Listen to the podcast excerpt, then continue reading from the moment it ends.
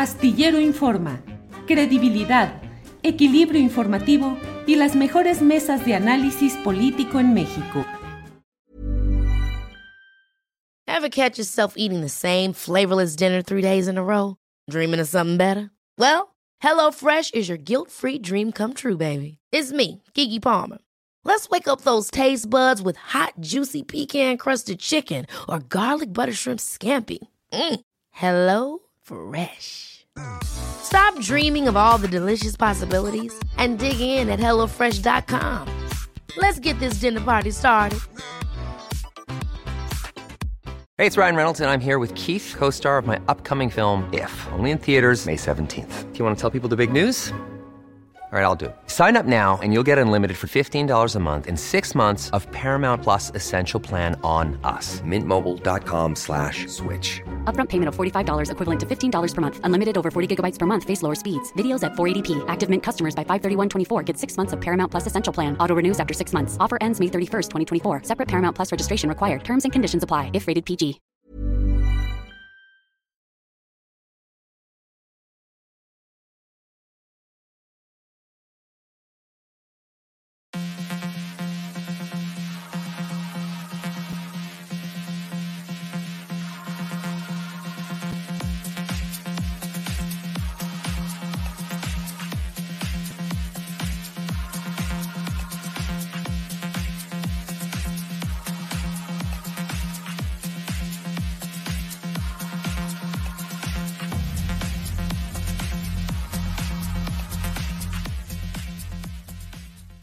La una de la tarde, la una de la tarde con un minuto y ya estamos aquí en Astillero Informa en este viernes 20 de enero de 2023. Gracias por acompañarnos en este día en el que hay mucha información.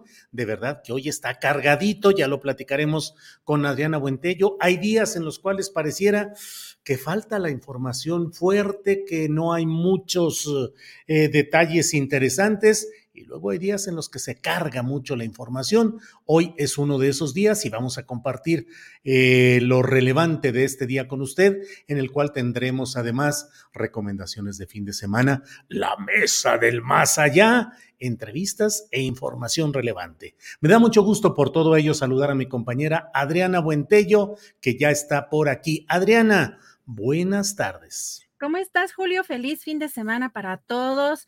Ya viernes con mucha información. Bueno, lo que no tuvimos de información de ayer, hoy se nos juntó todo el changarro. Sí, sí, sí, hoy está pesadito, de veras. De pronto ya no sabe uno ni con qué empezar. Pero mira, la maestra en periodismo, Adriana Buentello, nos va a decir con qué quiere empezar hoy. ¿Con qué empezamos, Adriana? Híjole, bueno. Si tuviéramos que cabecear como en un periódico tradicional, ¿qué pondríamos de principal hoy? Pues todo lo que el, gobierno de México en la conferencia mañanera, el presidente ha dado pues declaraciones complejas respecto a sabotaje en su gobierno, no solamente en el caso del metro, Julio, sino también en referente al tema de lo de Ciro Gómez Leiva, que cada vez hay más elementos que pues no uno no puede dejar de ver y analizar porque hemos visto estos movimientos en otros países eh, de pues de la ultraderecha, de ciertos segmentos que no gustan mucho, digamos, de, de pues de mirar hacia pues hacia los más desprotegidos, hacia la pobreza, así que sí llama mucho la atención estas declaraciones y falta, Julio, que pues se viertan elementos mucho más contundentes, pero pues hoy sí creo que llama la atención la conferencia de prensa en las oficinas del gobierno de la Ciudad de México. Hoy el presidente Julio respaldando a la jefa de gobierno, que también hay que decir que todo esto que ha estado pasando en torno a lo del metro, pues parece que ya pegó un poco en la popularidad de la jefa de gobierno pues respecto a algunas encuestas de las que se han estado publicando, que también eh, somos un poco escépticos respecto a la pues digamos la, precisión, ¿no? Pero sí hay elementos que también podemos considerar que han pegado en la popularidad de la jefa de gobierno, Julio. Sí, fíjate que a López Obrador como político le han tocado diversos momentos en los cuales sus expresiones y sus consideraciones son rechazadas de entrada y luego incluso sometidas a burla y a escarnio. Recuerdo mucho aquello cuando él decía, es un complot.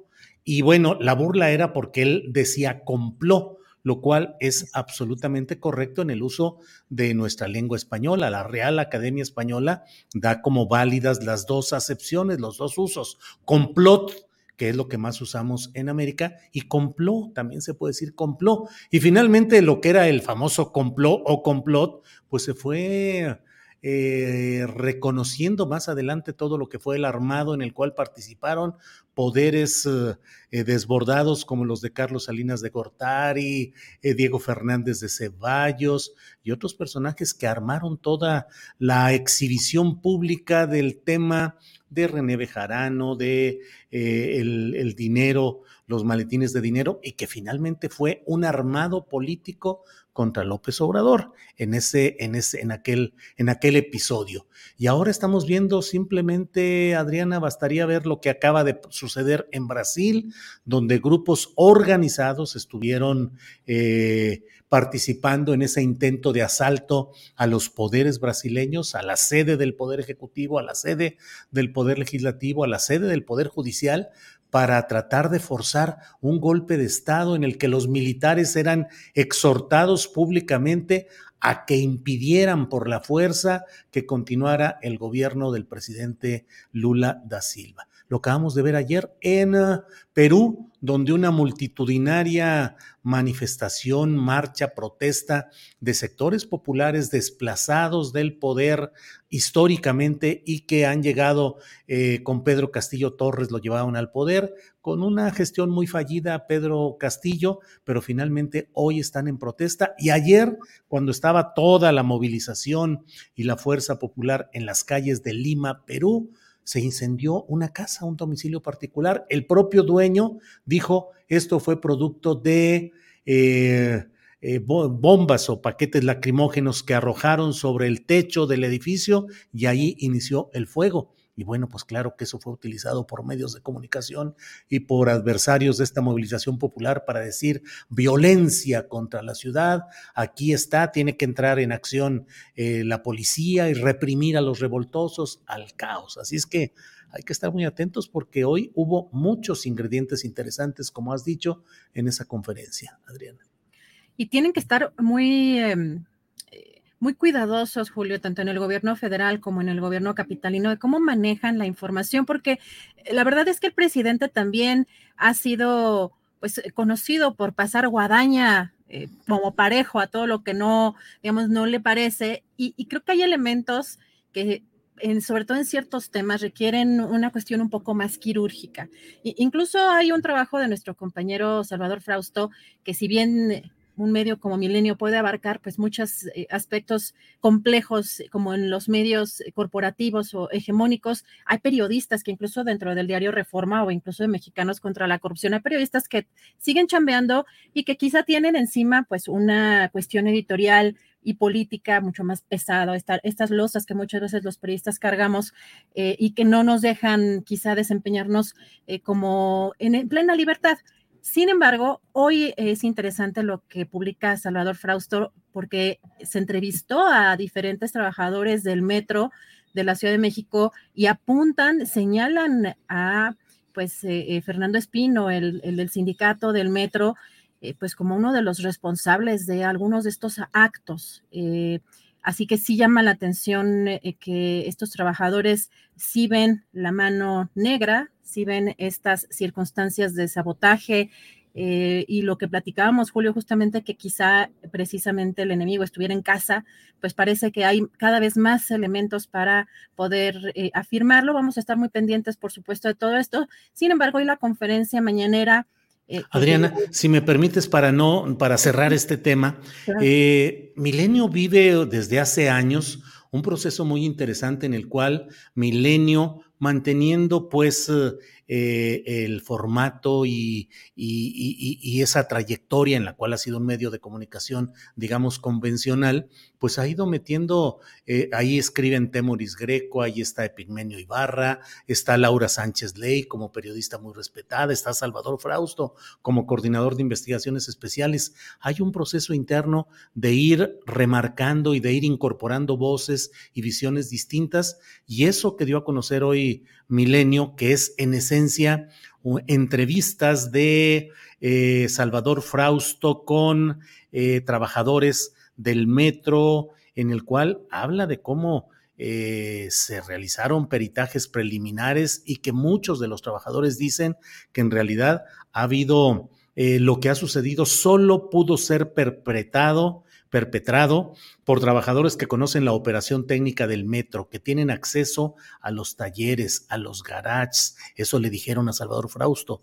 Todo esto ha sido un sabotaje programado por la administración de Fernando Espino, quien realmente lleva la administración de la empresa del metro, le dijo un mecánico a Salvador Frausto, y explican cómo hacen como que compran refacciones nuevas, meten usadas y luego pues ya saben que eso se va a deteriorar, que ha habido robos de, motores y de material importante que luego o lo funden y lo venden eh, como material, como mineral, eh, o bien eh, como metal, o bien lo recompran en el propio metro esos mismos motores y ese mismo material. Entonces es un reportaje muy interesante, Adriana.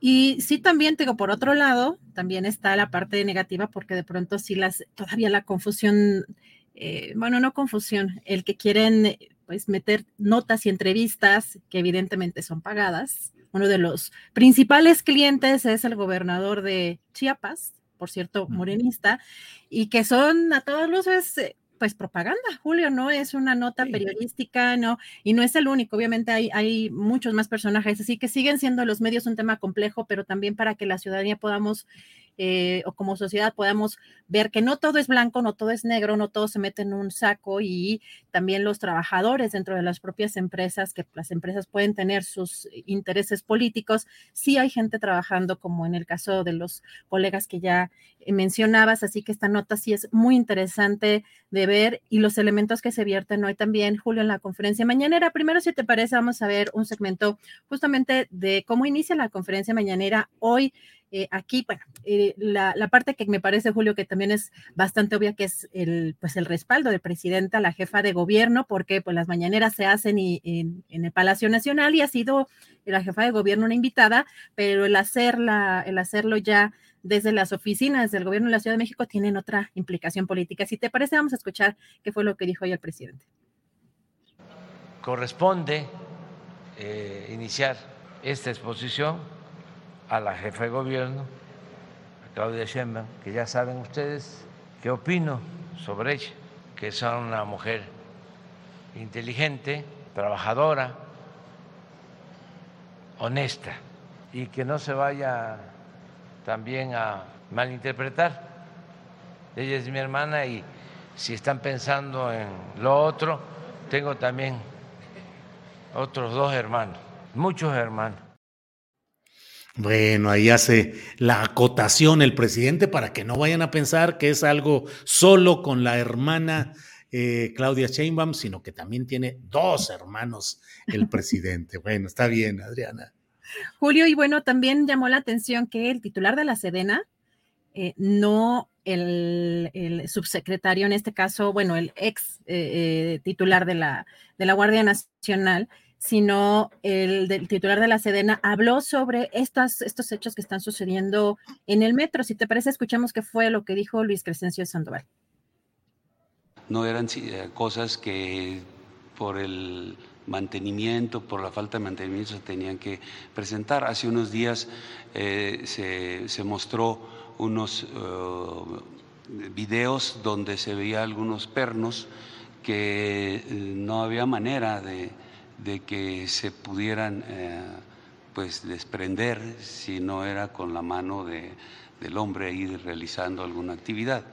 Eh, entonces, eh, e, ese fue el motivo por el cual la, la jefa de gobierno estableció coordinación con el Gabinete de Seguridad. Pues sí, interesante lo que, lo que plantea e iremos viendo si se consolida lo que hasta ahora son estas versiones. E iremos viendo, pero desde luego, como lo decías al principio del programa, Adriana, pareciera que la palabra fundamental o las dos palabras son sabotaje, desestabilización, qué es lo que está sucediendo. Y de eso ha habido incluso información en otros rubros, Adriana. Hay varios, digamos, detalles, Julio. Además, también hay que considerar que hay una línea de tiempo en donde se han acentuado este tipo de hechos que también pues creo que es digno de analizarse y vamos a estar también eh, pues viendo todos esos detalles eh, cronológicos, pero Julio, también, bueno, mencionar que también la jefa de gobierno eh, con la Guardia Nacional, bueno, dio a conocer que pues los robos incluso dentro del metro bajaron de 5 a 2 diarios. Así que, pues esto es de la parte como positiva que hoy dio a conocer la, la jefa de gobierno. Y recordar también que la Guardia Nacional tiene eh, a partir de este último incidente en eh, Polanco, la Guardia Nacional y hasta precisamente también tiene, bueno, tiene presencia en talleres del metro. Y de lo que mencionas, Julio, justamente sobre el caso de Ciro Gómez Leiva, que es otro de los elementos también, pues, sumamente importantes, vamos a escuchar qué fue lo que dijo el presidente, porque dijo incluso que es un tema de Estado y que, pues, todo lo que se está viendo significa desestabilizar y sabotaje. Vamos a escuchar qué fue lo que dijo el presidente. Porque imagínense que si hubiese consumado este atentado, se hubiese cometido un crimen, la campaña de desprestigio en contra del gobierno, aparte de, estamos hablando de la pérdida de una vida humana, que quizá, no quizá, eso es lo más importante, pero también tiene una connotación política. Y es un asunto de Estado. Entonces, por eso di la instrucción a fondo en la investigación. Y se ha avanzado. Y ya hay detenidos y ya se tiene información sobre eh, las características de este grupo, que son desde luego gente dedicada a actividades ilícitas, y estamos buscando llegar a autores intelectuales, porque estos fueron los que operaron, ejecutores. Pero ¿quién fue el que ordenó? ¿Y quién dio el dinero? Porque todo esto se hace pagando. Y saber qué propósito, por qué lo hicieron. Vamos a buscar eh, si es eh, posible hacer algunas reformas para que los que cooperen con información puedan tener una consideración en sus penas cuando se trata de asuntos de interés público, asuntos de Estado, porque esto significa desestabilizar, esto es sabotaje, es subversión. Pues sí, son temas eh, eh, el tema de Ciro Gómez Leiva, desde luego, la gran pregunta sigue siendo esa. ¿Quién y para qué? ¿Quién ordenó ese atentado y para qué? Ya están ahí detenidos, ya hay procesados, pero bueno, pues resulta necesario siempre esclarecer ese tema. Y bueno, no sé si tengas algún otro elemento que debamos incorporar en este paquete, porque también me parece interesante lo que dijo respecto a la eh, ministra presidente de la Suprema Corte de Justicia, la señora Norma Piña, eh, lo que dijo hoy el presidente, antes de que entremos al otro tema. No, no es de Esquivel, ¿no? De Yasmín Esquivel. No, no, no, la presidenta de la Suprema Corte de Justicia, la, señora Norma, ah, la señora, perdón, sí, sí. Norma Piña, eh, Norma Lucía Piña. Sí, Norma Lucía Piña, eh, porque dijo el presidente que está, se están dando una serie de, momentos en los cuales eh, hay más delitos o más irregularidades desde este lapso, que es poco realmente, pero dice el presidente, dice, seguramente deben de pensar, porque son como gremios, que ahora que ganó la señora Piña y que supuestamente nosotros perdimos, como si nos importara estar sometiendo poderes como era antes. Dice, pues ahora estamos notando que hay más actos que consideramos ilegales y de injusticias en contra del interés público. Entonces vamos a acudir a la Fiscalía. Esa es la instrucción que he dado. Vamos a acudir a la Suprema Corte, a la Judicatura y vamos a dar a conocer aquí los casos porque estamos hablando de asuntos de interés público como este que va a explicar ahora el general. Y ya el general Luis Crescencio Sandoval, titular de la Sedena, dio a conocer un caso relacionado con Hidalgo. Pero lo que es uh, fuerte, Adriana, es esto de que dice el presidente de la República que en cuanto llegó, eh, ahora que ganó la señora Piña, la señora, la abogada Norma Piña, que es la ministra presidenta de la Suprema Corte, dice, ahora estamos notando que hay más actos que consideramos ilegales y de injusticias en contra del interés público. Pues bueno, ahí está Adriana. Julio iba a acudir con la fiscalía, la fiscalía que ha resuelto. Y la fiscalía, que ya viste que el propio presidente ha dicho que, bueno, todos necesitamos reparación, porque hoy se ha publicado en una columna de Darío Celis que el titular. ¿Perdón? ¿No fue ayer? Que, decía que tenían un problema en la columna, sí fue ayer, ¿no? Sí, ayer del páncreas. Sí, sí, perdón, de ayer, perdón, de ayer. Ah, del, páncreas. Sí, sí, De, de, de, una afección de cáncer en el páncreas y que está hospitalizado y que está fuera del país. Eh, y que según esta nota, según esta columna, el propio eh, secretario de Gobernación, Adán Augusto López Hernández, es quien estaría haciéndose cargo de la Fiscalía General de la República, que técnicamente es un órgano autónomo que no tendría por qué tener esa participación o esa conducción del Poder Ejecutivo. Pero es lo que dice la columna de Darío Celis, solamente es eso. y hoy el presidente... Escuchamos, tenemos aquí el segmento de lo que... Sí, adelante, adelante. Está muy bien. Está muy bien. Este Alejandro Germanero está haciendo su trabajo. Este, pues como todos necesitamos este, a veces de alguna reparación, ¿no?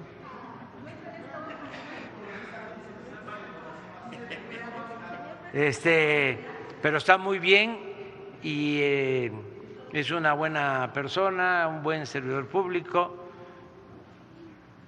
y está este, trabajando. Bueno, pues a ver qué sucede con ese tema de la salud del propio fiscal general de la República, Alejandro Gertz Manero. Pues así están las cosas. ¿Qué más tenemos por ahí, Adriana? Julio, pues también el juicio de García Luna, fíjate que el presidente dijo que también va a estar informando en la conferencia mañanera, porque aunque también ya ve que los medios ya están cubriendo un poco más el tema, pues sigue considerando que no eh, quizá lo suficiente. Así que, pues hay tres cosas también importantes de lo que menciona, el papel que tienen agencias en este, eh, pues de Estados Unidos sobre todo este tema de seguridad. Eh, también pues que calificó este juicio como todo un suceso, sobre todo por el poder que tenía un personaje como García Luna y pues eh, llamó la atención también el hecho de que pues dijo que esto sería un juicio como pago por evento, que nadie se iba a aburrir. Vamos a escuchar qué fue lo que dijo. Esto en sí es todo un suceso. Era el secretario de Seguridad Pública de Felipe Calderón. Además, un hombre con mucho poder. Yo cada vez que pueda les voy a estar aquí informando a ustedes, pero fundamentalmente a la gente, porque ustedes, ese es su oficio. Esto tiene que ver con un asunto mayor, que también va a salir a relucir la vinculación con las agencias extranjeras, el papel de la DEA, de la CIA, del gobierno estadounidense, porque tengo entendido que lo premiaban y llevaba a cabo acuerdos con autoridades de Estados Unidos. Si es como pago por evento, o sea, este, y todavía quieren, yo qué les puedo decir, o sea, eh, siéntense, no va a faltar un sillón, un butaque, no va a faltar este, quien transmita lo que está pasando en el juicio. Y no se van a aburrir, se los aseguro. Vaya, pay-per-view, pago por evento y no se van a aburrir. Adriana, es que además los nombres que se están manejando como los eh, personajes que pueden ser llamados a declarar, a testificar, a dar su testimonio, su, su versión de estos hechos, pues son nombres pesaditos que implican eh, referencias eh, fuertes de del tráfico de, bueno, hasta el propio Edgar Beitia, que fue fiscal eh, general de justicia del estado de Nayarit y que fue detenido porque era el fiscal y era el hombre que estaba encargado de aplicar supuestamente. Pero creo que están en la misma cárcel, ¿no? Están, sí, sí, sí. Bueno, pues es que ya es toda una colección ahí. Es, es casi como, ya va siendo como, como un álbum de esos de estampitas, Adriana. Este fulanito, ya perenganito, ya manganito. Pero ahora van a sacar algunos a declarar. ¿Cómo ves los nombres que se han ido mencionando? Julio, pues a mí me llamó mucho la atención que, eh, sobre todo que eh, cómo es, cómo ha sido el formato y los acuerdos entre la fiscalía, la defensa, eh, eh, los, y pues los jueces, bueno, en general, la, lo que se puede y lo que no se permite eh, por la credibilidad o la poca credibilidad que pueden tener estos personajes por, eh, por, estar vinculados al crimen organizado. Incluso uno de ellos, Julio, que está señalado por canibalismo, que también eso llamó la atención, que no se puede hacer referencia en el juicio a este, al canibalismo de esta persona como para, eh, digamos, demeritar su credibilidad o alguna cosa por el estilo. Eso llama mucho la atención y, y lo que yo veo en los reportes periodísticos de los colegas que están cubriendo, Julio, sí me preocupa un poco es que todo el juicio o, prácticamente todo este juicio se base en pues, testimonios de personajes que el propio jurado pueda poner en duda por, eh, pues, por el origen, ¿no? Porque están vinculados o son gente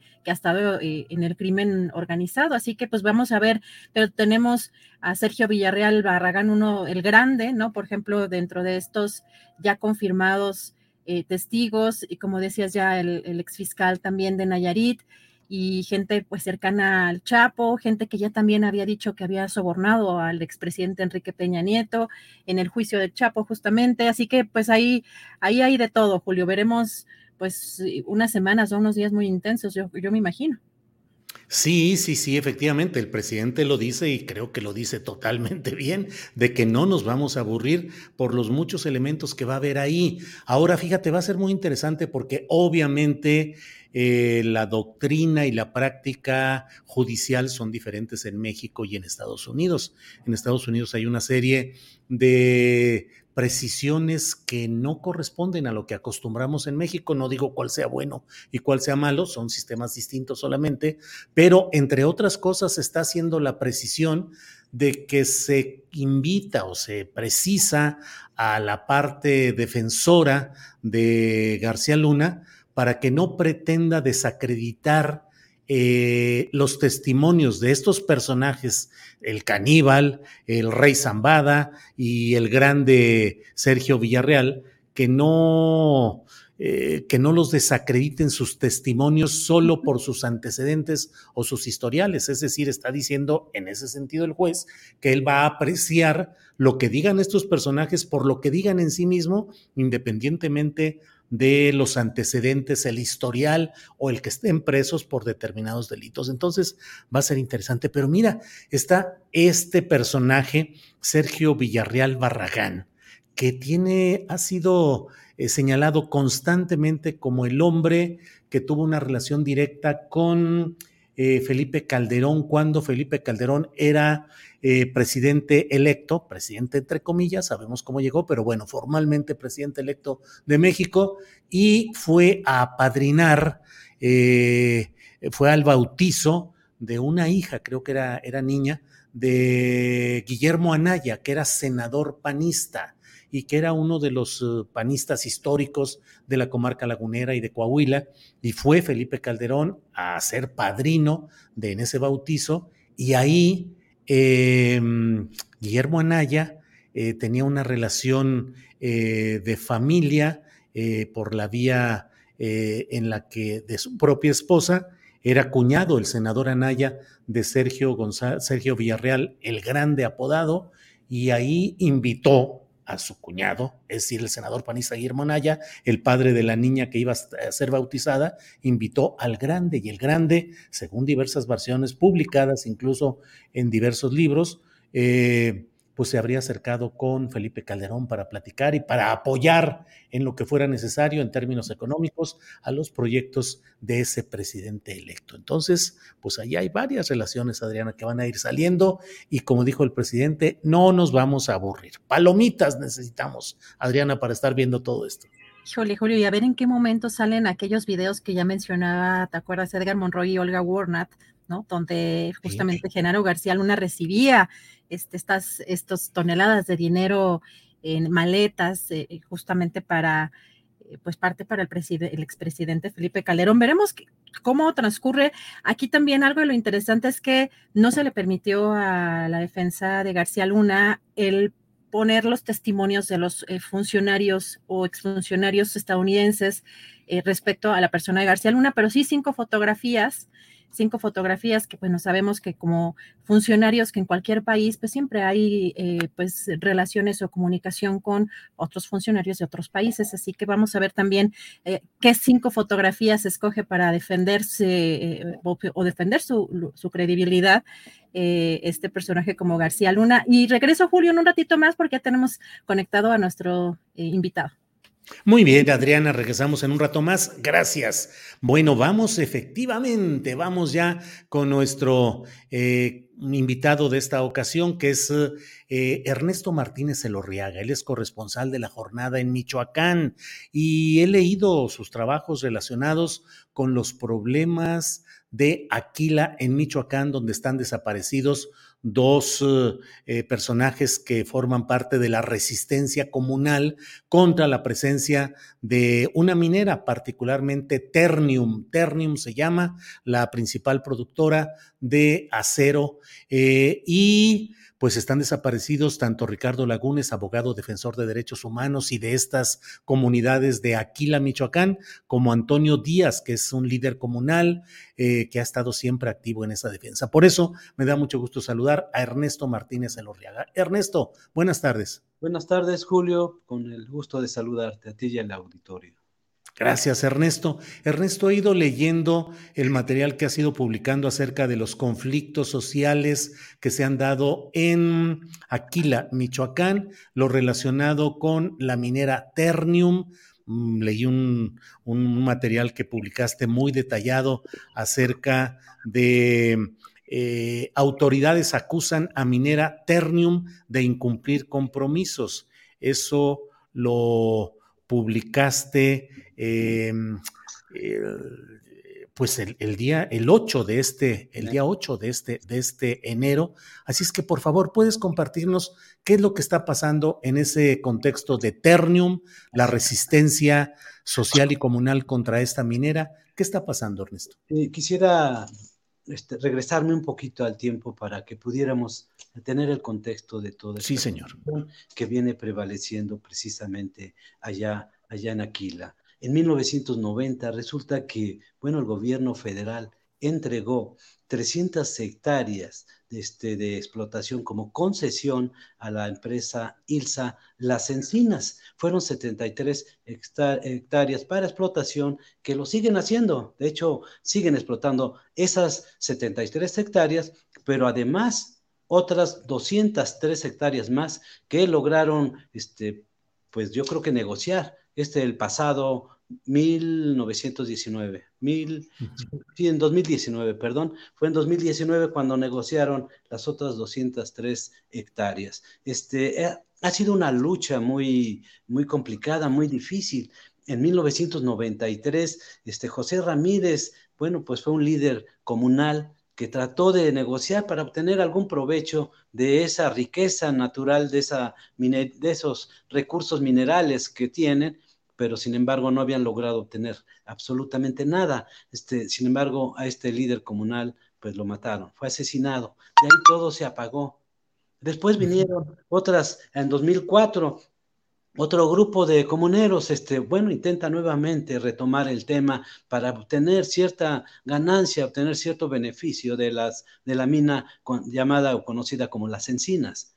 actualmente Ternium Las Encinas. Bueno, en 2004 resulta que ese grupo de comuneros que estaba a favor de la lucha, pues de alguna manera se vendió hacia, hacia la empresa y bueno, no resultaron absolutamente nada. Pasaron tiempo, pasó el tiempo y ya precisamente, bueno, pues ya por allá de 2000, 1999, 1999, si mal no recuerdo, es cuando empiezan otro movimiento ya también igual, cada vez más, este, digamos, no agresivo, pero sí más con mayor inconformidad por parte de los comuneros. En este caso fue Octavio Villanueva, quien este, pues estuvo al frente de la lucha y, logró finalmente obtener un acuerdo en marzo de 2012 para que los 465 mineros obtuvieran una ganancia, una, pues sí, ganancia, pero del, por pago de regalías. Cada uno recibiría aproximadamente entre 15 y 18 mil pesos al mes. Eso fue una, un avance increíble. Cabe señalar que anteriormente lo que se les llegó a pagar a los mineros fueron 1.200 pesos al año que daba todavía la empresa ILSA, precisamente a cada minero. De ahí tanta inconformidad, de ahí tanta cosa que se dio, pero precisamente este movimiento no fue gratuito que logró Octavio Villanueva. Estuvieron ahí, tomaron la mina durante cuatro, cuatro meses allá en, en 2019, no, 1999, o sea, 2009 fue, porque fue, fue en, este, ya cercano a lo que fue 2012, 2011, 2011, 2012, sí, fue, sería en 2011, cuando por tomada de octubre a enero, las instalaciones de la mina fuera, incluso hubo una represión muy conocida que se dio. Sin embargo, hubo un intento de desalojo, no lo lograron y es ahí cuando vienen las negociaciones. Y es cuando se logra, se logra, obviamente, este, bueno, tener esa, este, esas regalías que no han sido gratuitas, pero que además, digamos que se tienen que, este, que ha sido una lucha constante y permanente. Lo que Hace unos días, este julio, tuve la oportunidad de platicar, bueno, hace, fueron hace cuatro semanas, si mal no recuerdo, de platicar con el comunero, con don Toño, con el maestro Toño, y, este, y él me decía que pues ha sido una lucha difícil, complicada con la minera, porque de alguna manera pues la empresa pretende pues pagar menos regalías, tener mayores beneficios y los comuneros tampoco están de acuerdo en que cada que ellos quieren, que es muy frecuente, pues esas regalías las bajan. ¿Por qué razón? Pues porque tienen que dicen que les argumentan que el acero bajó, que el precio del acero bajó, entonces pues que les bajan los 5, los 6 mil pesos al mes. Es decir, hay una relación no tan buena, pero, pero que por lo menos ha sido llevadera, sin contar, este Julio, que ha habido otro grupo de comuneros afines a la empresa, fueron 40 de ellos que de alguna manera han estado muy ligados a la empresa y que este, pues que han, sido han hecho el papel o jugado el papel de las contras a la mayoría de comuneros que este, pues que encabeza don el maestro Toño. Ernesto, y dentro de lo que estamos hablando, en ese contexto, se da lo sucedido este eh, domingo, cuando tanto el profesor Antonio Díaz, líder comunal, como el abogado eh, Lagunes, Ricardo Lagunes, salen de una asamblea en un auditorio comunal, según entiendo, en Aquila, y desaparecen, su, su, auto es encontrado rumbo a Colima, rumbo a la ciudad de Colima, eh, con disparos de, de, arma de fuego en la carrocería, pero ya sin ellos. Antes se habían producido también algún tipo de incidentes violentos y bueno, hay una historia de resistencia social en Aquila, en Ostula, con autodefensas y con uh, lucha por sus derechos. ¿Qué está pasando en estos momentos, Ernesto? Sí, mira, a partir de que, de que desaparece el profesor, estuvieron en una, tuvieron una asamblea general en Aquila, desaparición, para tratar precisamente el tema de la renovación, del, del reconocimiento, más que renovación, de sus autoridades comunales. Las autoridades agrarias desde hace dos años no les han querido reconocer a sus autoridades comunales por X razones, presionados en parte por el grupo opositor, por el grupo disidente que de, la mayoría, porque son la mayoría de las que encabeza el maestro este Antonio. Entonces, esto, esto ocurrió y, este, y, y, esa asamblea terminaron como a las 2, 3 de la tarde o un poquito más tarde, un poquito tal vez un poco más tarde, pero de ahí se fueron hacia, hacia, hacia, hacia Tecomán. Iban seguramente hacia Morelia, pero casi no utilizan ya la carretera costera, la que va a Lázaro Cárdenas, sino que utilizan más bien la que va a Colima. Por eso es que de ahí, de ahí de, Aquila a la, carretera costera son aproximadamente 12 kilómetros. Y de, de, ya de la carretera costera a lo que es Tecomán serían otros 40 kilómetros. Entonces, pasando por la carretera costera, pasando lo que es el puente Coahuayana, que son los límites precisamente entre Michoacán y Colima, bueno, pues a unos kilómetros, este, donde hay una zona de topes, ¿verdad? Este, en Cerro Ortega, creo que ahí se llama, ahí fue donde encontraron la camioneta. Todo esto viene y genera, desde a partir de ese momento, bueno, pues se sabe de la desaparición del maestro y del, del abogado que tenía, tiene cuatro años trabajando con la comunidad, precisamente apoyándolos, defendiéndole pues, lo que son sus intereses, lo que son los intereses de los comuneros. Entonces, este, desaparecieron ya el abogado Lagunes y, el profesor Toño. ¿Qué ocurre entonces en las comunidades? Bueno, la comunidad tanto de Ustula como de Aquila se unen y, este, mantienen un bloqueo ahí en Coahuayana, precisamente en el puente Coahuayana, conjunto con los comuneros de Aquila, para protestar y exigir que no van a dejar de, este, liberar esa, esa, vía mientras no aparezcan el profesor. Este, la familia de Don Toño ayer dio una conferencia de prensa y señalaba que, bueno, señalaban que pues se trata de un problema político más que nada, un problema que, en el que sí tienen que ver intereses entre los mismos comuneros. Como te decía, hay un grupo disidente que, este, que desde hace ya años viene, viene haciéndole un poco el juego, por así decirlo, a la empresa. Incluso esa empresa, la empresa Tern, había contratado a 40 de ellos, ¿verdad?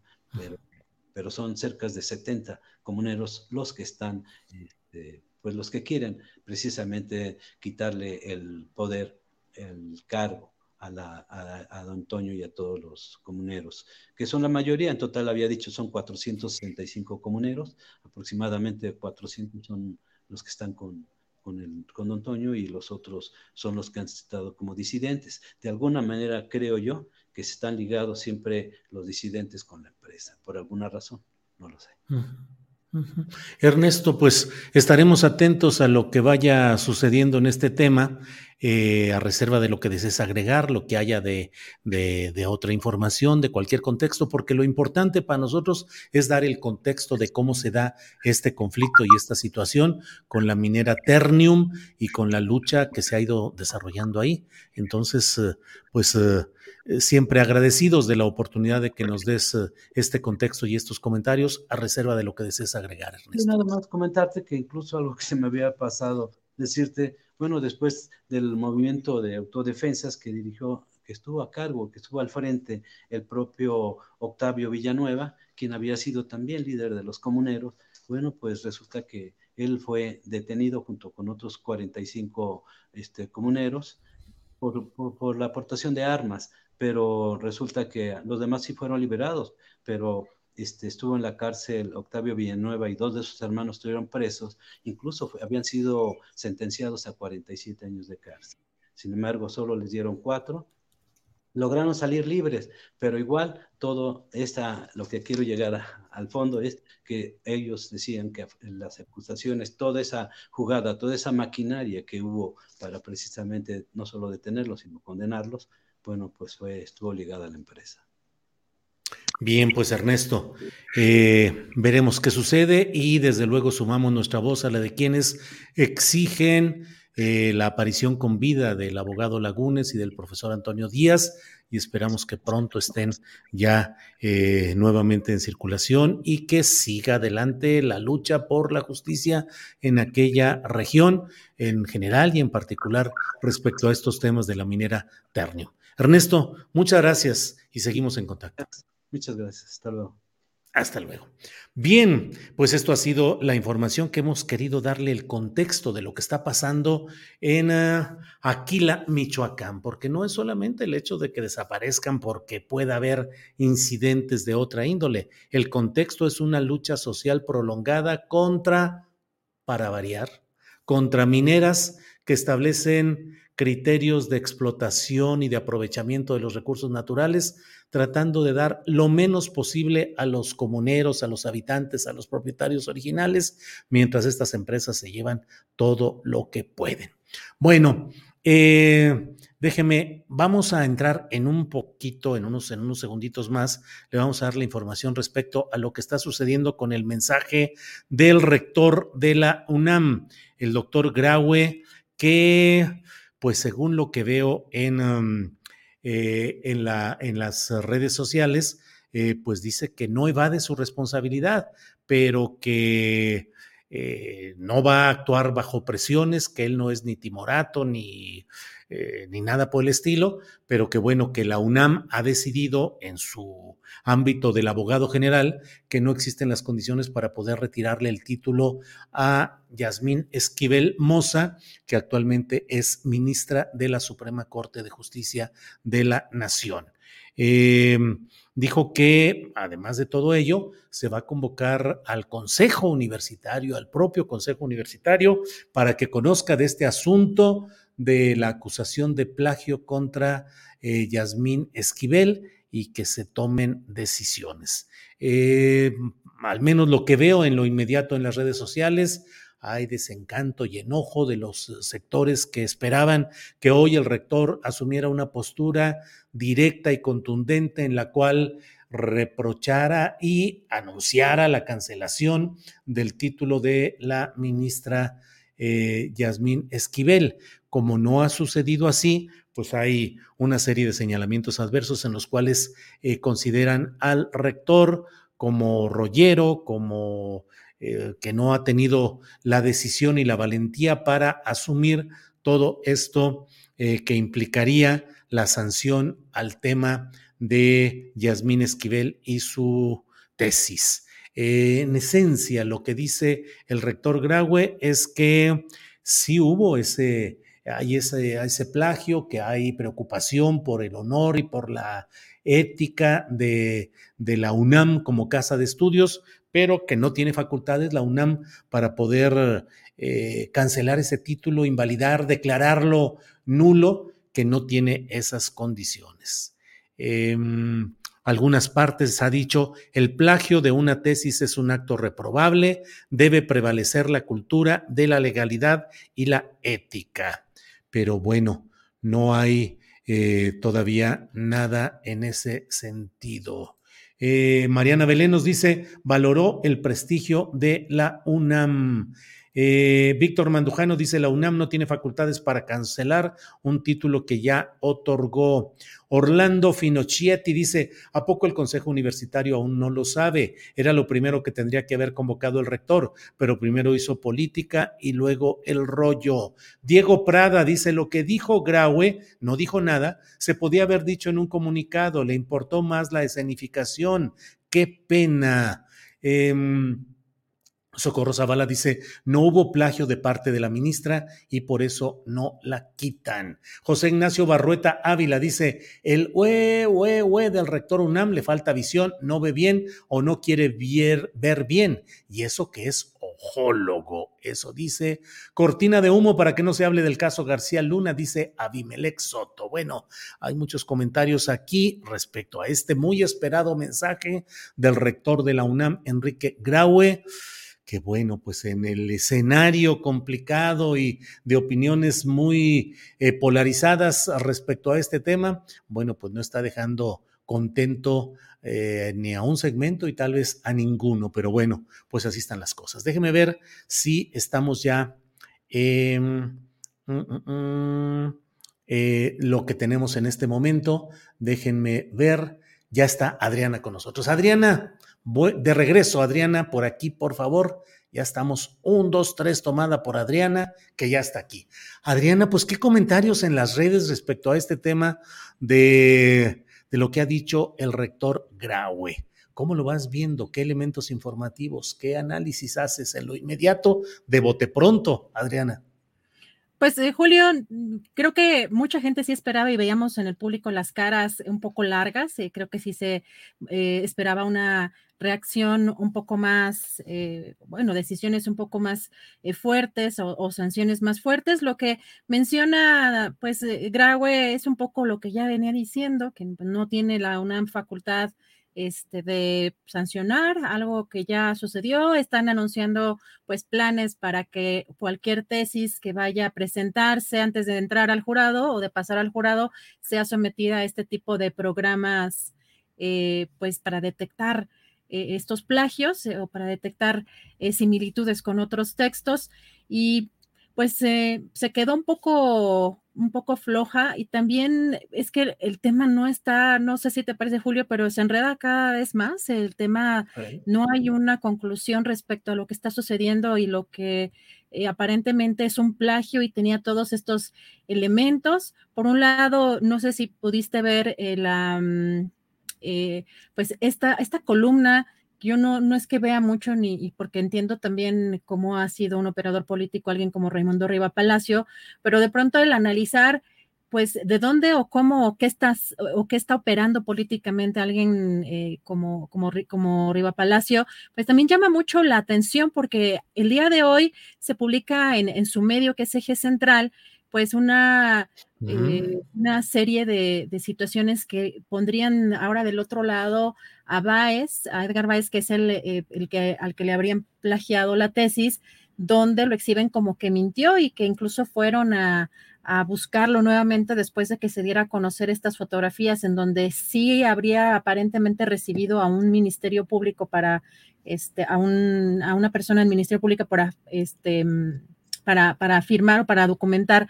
el, supuesto plagio y pues que resulta que, él había dicho, hasta aquí entrevistamos a, Juan Carlos, el reportero, Juan Carlos Rodríguez, el reportero de Eje Central, donde decía que él había negado tres veces que ese perito hubiera estado en su casa. Y ahora vemos estas fotografías y ya no quiso, le cerró la puerta en la cara el eh, Edgar Baez a los reporteros de Eje Central y ahora en esta columna, eh, eh, pues Raimundo Riva Palacio también de alguna manera está criticando de manera un poco particular, porque eso es lo que yo siento que ha hecho toda su vida, Julio, tú me dirás que pues ya se haya juzgado en la opinión pública y se haya culpabilizado a Yasmín Esquivel y que ahora él de alguna manera la está exculpando o está dejando abierta otra posibilidad, cuando él justamente es eh, uno de estos personajes que se han encargado desde la opinión pública en sentenciar a gente, ¿no? A sentenciar a personalidades, a, eh, políticos, etcétera, con, con sus columnas. Entonces llama mucho la atención, eh, hay, hay un tema muy político todavía metido y pocas pocas pruebas. Yo no sé si, si todavía no está suficientemente demostrada la responsabilidad de una u otra parte, Julio. Sí, Adriana, fíjate que es muy llamativo lo que se publica en Eje Central, que no deja de, representarse ahí eh, lo que es el golpe periodístico inmediato que luego se da y que aunque pase luego el tiempo y se demuestre lo contrario, pues simple y sencillamente el golpe ya quedó ahí. Ahora lo que se está publicando, y digo, en estricto sentido no es culpa del reportero, el reportero fue y en su momento la persona, el abogado Báez, dijo que dijo lo que dijo y lo que fue registrado y lo que fue planteado en esa nota.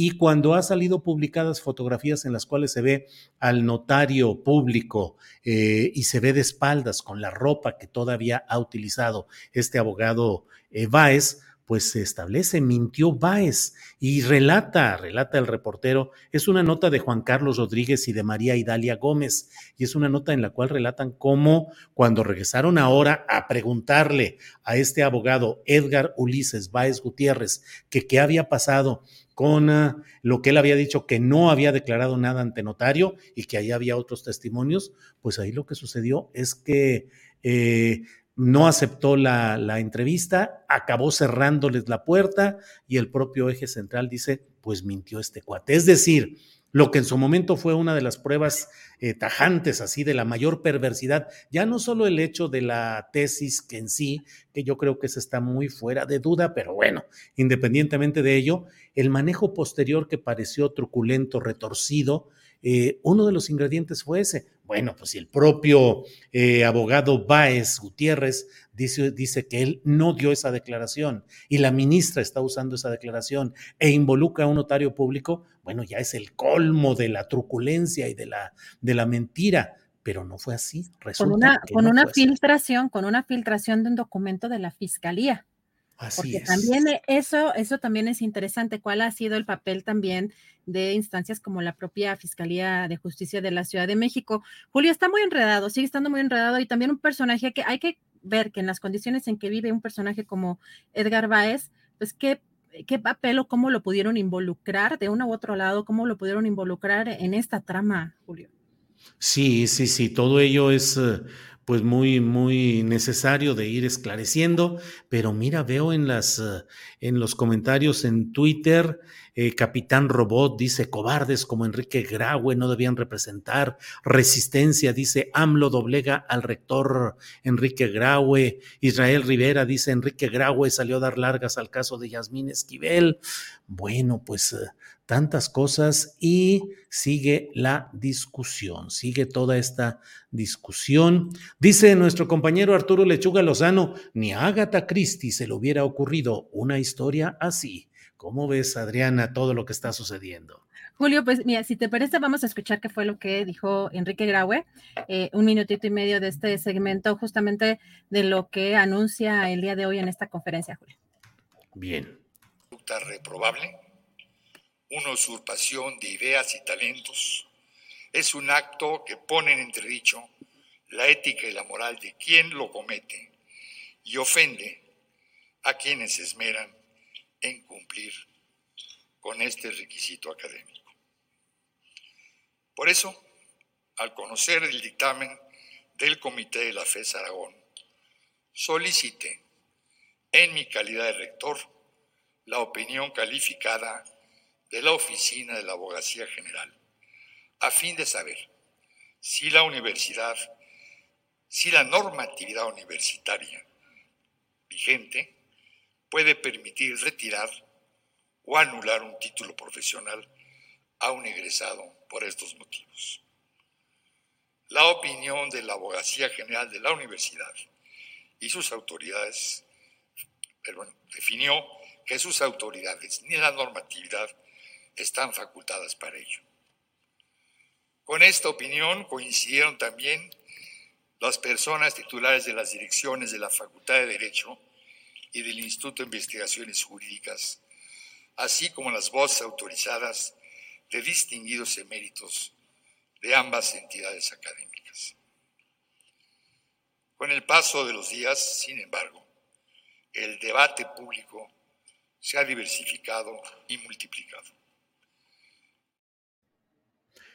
Pues, em, ¿qué te digo, Adriana? Formalmente puede ser correcto lo que dice el rector Graue, es un comunicado, pero bueno, para ello no necesitaba generar la expectativa que se, que se dio, lo pudo haber expresado simplemente en un texto y adelante, pero se generaron muchas expectativas desde anoche que se dio a conocer la invitación para ver en las redes sociales eh, esta declaración de del eh, rector y bueno, pues eh, hasta ahí va quedando. Pero como dice. Las instancias, Super Julio, las instancias de la UNAM, pero ¿sabes qué fue lo que planteó López Obrador? Si te parece, escuchamos este segmento porque yo siento que están incluso en otros canales, no están, no estaba pidiendo incluso el presidente que la propia, la propia UNAM resolviera una sanción, sino que presentaran esta, esta denuncia. ¿Te parece, Julio? Escuchamos qué fue lo que dijo hoy el presidente sobre este tema. Sí, adelante. Y en el caso de la ministra Yasmín, que es otro tema, ojalá y la UNAM presente una denuncia y tiene la facultad porque es autónoma, que hagan valer la autonomía, que no estén haciendo politiquería.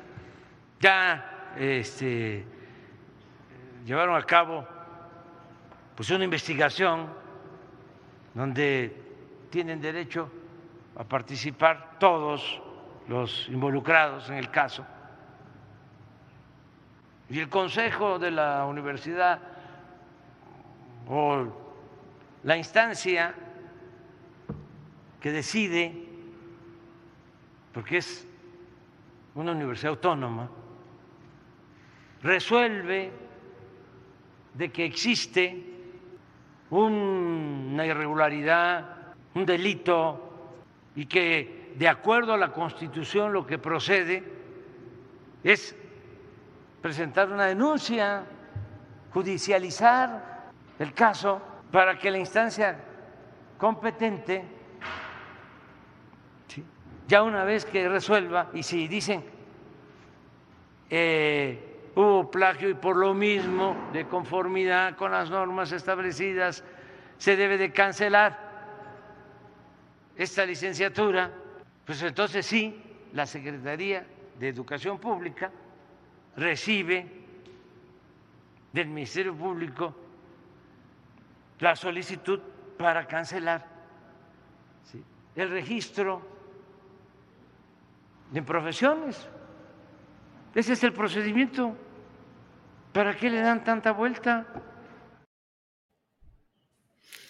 Pues vaya, vaya, vaya. A ver en qué sigue todo este esquema y está todo lo que estamos viendo y hablando, Adriana.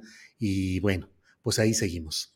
Julio, pues va a seguir dando este tema. Hay, hay, a mí yo sí eh, tengo muchas sospechas cuando veo a alguien como Raimundo Riva Palacio exculpar a la, en, este caso, alguien como la ministra Esquivel, sí eh, sigue enredándose creo que las cosas, pero vamos a seguir de cerca el tema y nos vamos ya a punto de entrar ya a la mesa, eh, Julio del Más Allá. Hacemos una pequeña pausa, Julio.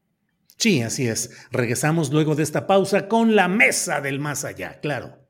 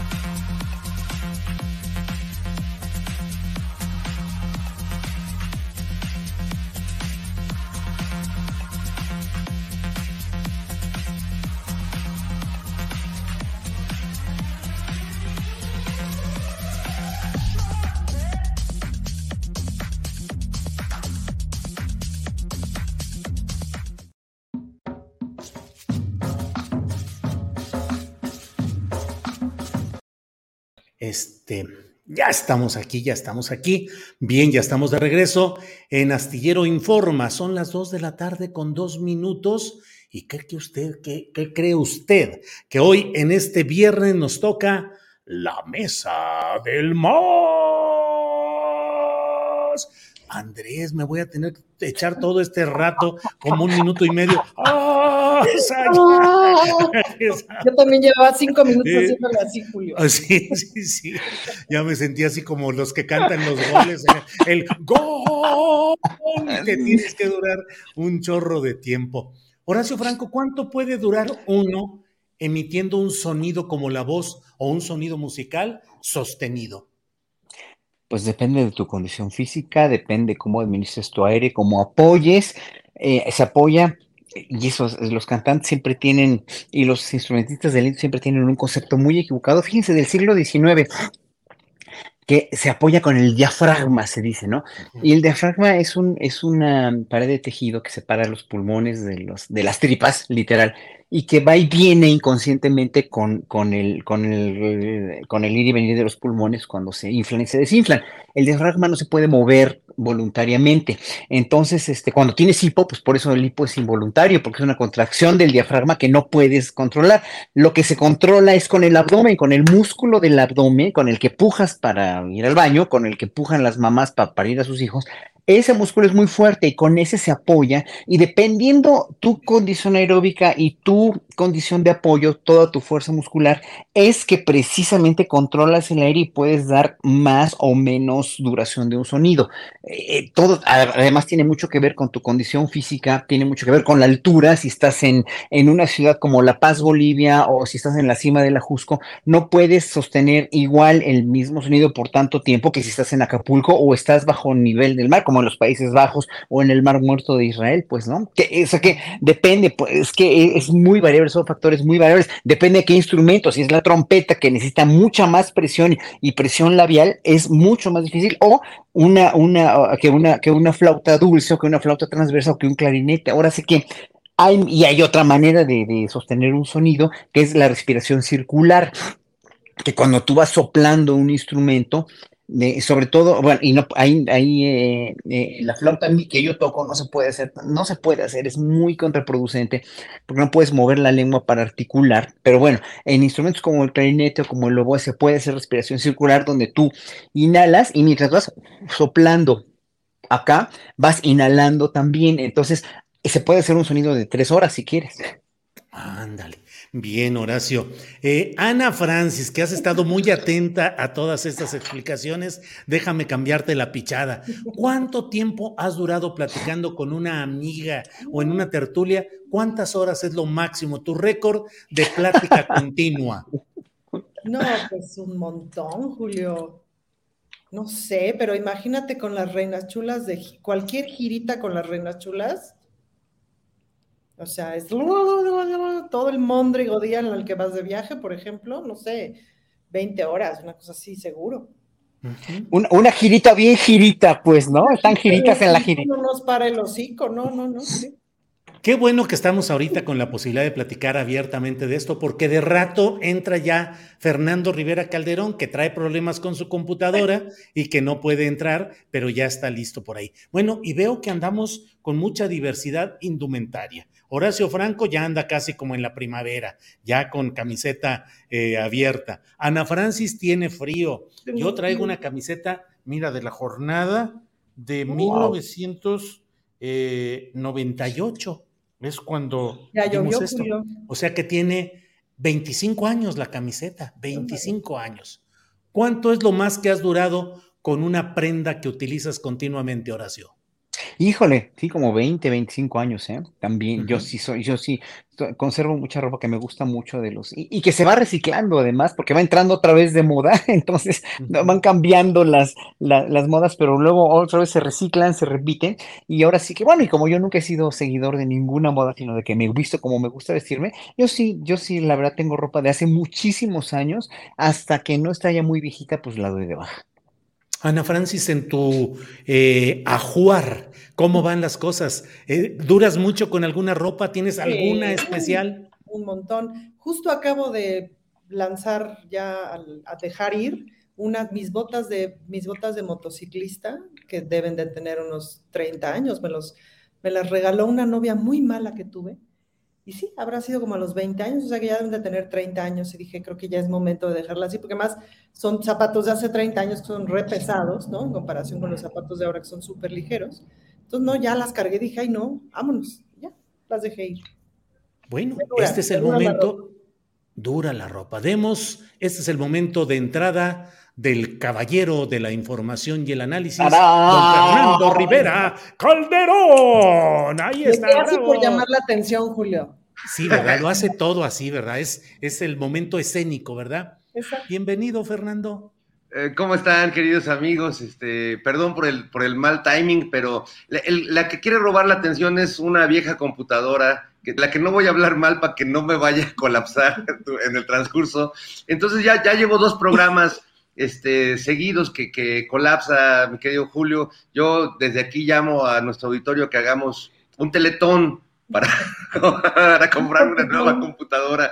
¿Se acuerdan de esa película este, de los años 70 de un niño que quería hacer su primera comunión y no tenía para su trajecito?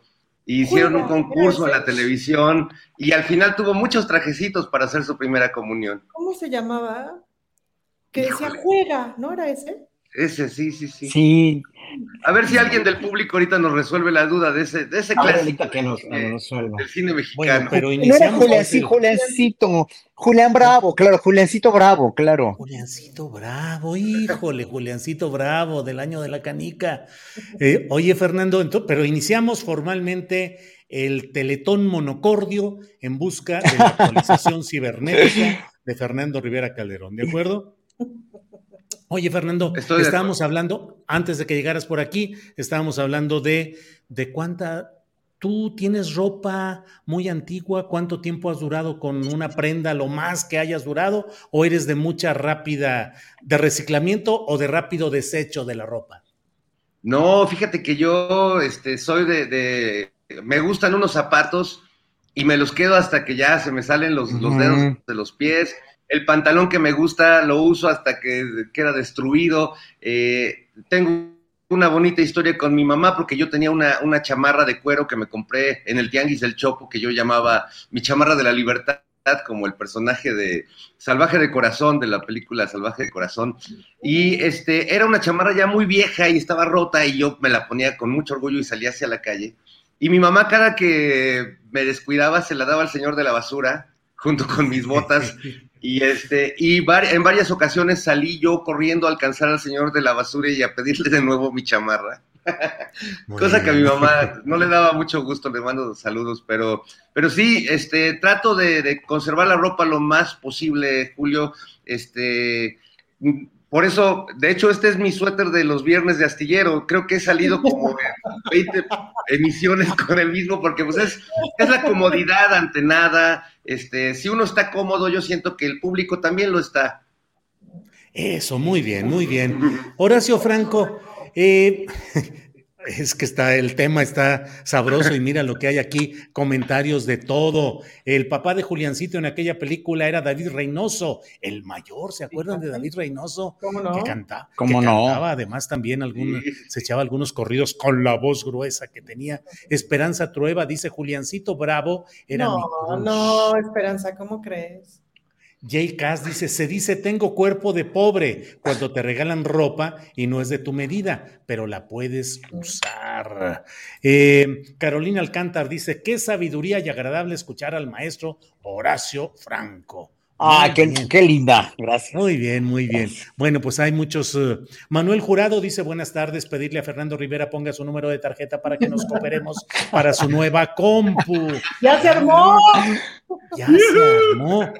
José Ignacio Barrueta dice de lo más difícil de controlar es el sonido de la flauta porque es desde bajos tonos hasta altos, mucho control mental. Horacio Franco es de lo más finamente musical. No, pues muchas gracias a José Ignacio. Ahorita le estaba escribiendo precisamente para agradecerle estas palabras. Ya no lo voy a escribir para ahorrarnos tiempo. Lo que pasa es que la flauta, todo mundo, en verdad, la flauta dulce, todo mundo la estigmatiza y todo el mundo dice que es el instrumento escolar, etcétera, etcétera. Sí, porque Hitler reinstaura en 1934 por ahí como instrumento escolar, porque, pero de todos los instrumentos de aliento que conocemos, como el clarinete, la flauta, el fagote, el oboe, el corno, el saxofón, todos tienen su control sonoro con el contacto de los labios. Es decir, todos tienen una boquilla, hasta la flauta transversa tiene una embocadura que uno controla con el, con el, con el este, contacto labial. Y eso hace esos instrumentos más difíciles de soplar que la flauta dulce, pero más fáciles de controlar cuando tiene uno control ya de la boquilla o de la embocadura, sobre todo de la embocadura, pues, ¿no? Y con la flauta dulce no, porque tiene uno, pues todo el mundo conoce una flauta dulce, es un canal de aire que, que es como un silbato, que choca con un bisel, que choca con un labio, que está con una ventanita, y eso hace que no tengas ningún, con- ningún tipo de control con los labios, ni con la boca, ni control físico. Entonces, eso hace de la flauta dulce el instrumento más fácil de soplar, por eso se los puso Hitler a los niños, aparentemente, pero es el más difícil o de los más complicados de controlar y sobre todo de afinar, y más más allá, ya después de afinar y controlar, de tener un sonido personal realmente fino y realmente, pues, que sea tuyo, ¿no? O sea, tener una voz tuya es un rollo. Entonces, por eso la flauta dulce es un instrumento bastante difícil, como todos, ¿eh? Pero este tiene esa dificultad. Bueno, pues la verdad es que está desatado aquí el teletón eh, monocordio. Mira, el Daniel Robles Aro dice, Julio, porfa, pásale a Fernando mi cooperación. Yo sé lo que se siente. Magda Ángeles García dice, si me autografía el ambiguo testamento, coopero para la compu. Bueno, pues aquí está todo. Eh, les autografío lo que quieran, amigos. Este, gracias, Daniel, que Sí, Daniel. una, una cosa con Daniel que nos seguramente pues, nos está oyendo y su mamá también, que, que, ya dijo la semana pasada que cuando su mamá cumpleaños, este, le quiere regalar un spa a la mamá y, y, conseguir quien lo cuide. Hay que hacer una acción para eso, ¿eh? Los convoco a todos para que ayudemos a Daniel a que mande a su mamá a que la papachen y la quieran y la consientan. Sí, claro que sí, en muchas cosas que están ahí pendientes con el buen Daniel. Em, vamos... Uh, Ana Francis, ¿cómo va? Hoy dijo el propio presidente de la República que el juicio a García Luna no nos vamos a aburrir y que va a ser como pay-per-view, como pago por evento. ¿Qué espera usted con su bolsa de palomitas que suceda en el famoso juicio a García Luna? No, pues yo sí espero información de altura, Julio, información de los expresidentes, es decir, de este personaje tan siniestro, tan corrupto, tan corruptor, eh, tan genocida y que trabajó, trabajó más o menos a sus anchas en tres sexenios, principalmente en el sexenio de Felipe Calderón, pues claro que espero, claro que espero información sobre todas las personas que, que, estuvieron involucradas, porque ahora sí que el siniestro no se hizo solo, Julio. Fue toda una colaboración y fue toda una coproducción. Y luego pensaba yo en, estos dos, dos expresidentes que están tan a gusto viviendo en España. Yo digo, bueno, se necesita no tener progenitora para ser expresidente e irte a vivir a otro país, ¿no? Es como, ahí les dejo la miseria, con permiso me voy, o cómo, no entiendo, no entiendo, eh, en fin, son señales como muy miserables desde mi perspectiva. Entonces, pues sí espero mucha información. Y la verdad, la verdad, eso sí ya es de mi, de mi imaginación, que, que pues es muy imaginativa, que habrán platicado en La Bestia, que de pronto el presidente, yo creo que de las cosas que han de haber platicado ahí, bueno, yo si fuera Andrés Manuel, pues hubiera hablado de esas cosas en La Bestia, este, con aquel, ¿no? Porque es un asunto político. Ahora, expectativa, te diría, una expectativa que no creo que ocurra, Julio, es todos los que están implicados en Estados Unidos, porque pareciera que hay, hay, hay, un, hay, un, este, hay un bache en la estructura dramática, Julio. ¿Quién rayos distribuye la droga en Estados Unidos? más consumista del mundo. Pon tú que acá se hace. ¿Allá qué? Claro, claro, que es la vieja discusión. O sea, los narcos gringos, el propio Jesús Esquivel, corresponsal de proceso en Estados Unidos, ha escrito un libro sobre eso, porque de aquí viene una parte. Y la otra, ¿qué sucede? Que parece que es como por arte de magia, pues. Sí, ¿no? Los sí, sí. adictos van y ajá, en la frontera así, ¿no? Dicen, oiga, dame, dame mi, ajá. Sin corrupción, sin participación de agentes de ningún lado, o sea, mágicamente los malvados del sur envían la droga y llega a los pobres consumidores de una manera eh, etérea, incorpórea, seguramente. Horacio Franco, ¿qué esperas de ese juicio? Hay quienes dicen, no va a pasar nada, va a haber arreglos a última hora, el propio García Luna podría aceptar fórmulas de atenuación de su penalidad eh, y hacer declaraciones, convertirse en testigo colaborador, en fin, ¿qué esperas cómo vas viendo las cosas en estos momentos, Horacio? lo, que, lo, que yo, lo que yo espero es lo que espera todo el pueblo, ¿no? Es, es, como, como estar en un, en un circo romano, ¿no? Que, que, este, que se mencionen nombres, que finalmente se manifieste la verdad de lo que todos sabemos, sospechamos o sentimos de toda la corrupción enorme que hubo eh, desde Fox hasta Peña Nieto en todos los sexenios con los funcionarios públicos coludidos con el narco, incluyendo a la DEA, incluyendo obviamente, pues también a las instituciones norteamericanas, incluyendo también además a la, cero de política de, de construcción de yo lo diría de construcción de almas, ¿verdad? O de construcción de, de, de, prosperidad para la juventud norteamericana que no le, no le, no, no, no, los ayudan para nada, no hay nada que evite que consuman drogas, ¿no? O sea, o es, o es eh, una religión indoctrinada, ciega y, y, totalmente, este, y totalmente de la cual huyen a veces también, o es una, un desinterés o una desintegración familiar. En fin, ¿qué puedo decir? No? O sea, ¿qué puedo decir que no se sepa socialmente hablando en Estados Unidos, que es una sociedad total y absolutamente caduca y una sociedad absolutamente enferma también, ¿no? O sea, y, y más con el, sin el control de armas que hay, pues cuántos asesinatos y cuántos, cuántos crímenes hay por adolescentes que están bajo influencia de las drogas, etcétera. Bueno, ahí ya sabemos que el gobierno de Estados Unidos o las autoridades locales y, federales nunca han hecho nada por eso. Más aparte, bueno, esperamos todos como pueblo que, como circo romano, que, sal, que salgan y que le echan reuniones a todos los funcionarios, a todos los policías y a todos los, presidentes municipales y todo lo que sea, eh, eh, que, que, pues para saber y para que finalmente eh, eh, corroboremos lo que sospechábamos o lo que sabemos que pues finalmente sí pasó, ¿no? Que, que fue un, fueron sexenios de corrupción ilimitada y terrible y que este hombre pues sí, sí merece lo que, lo que, lo que, lo que dice que dicen que merece. Bueno, y por otra parte, la justicia norteamericana, que es tan diferente a la justicia mexicana, el derecho romano, pues obviamente aquí totalmente, totalmente depende del criterio y de la, de la preparación y de todo la, la, la pues cómo, cómo indoctrinen al jurado, porque pues estamos viendo una cierta indoctrinación también, ¿no? Esto, lo de la, lo de los testigos, ¿no? Lo de la, la cuestión canibalística y todo lo demás de los uh -huh. testigos que a mí se me hace decadente y se me hace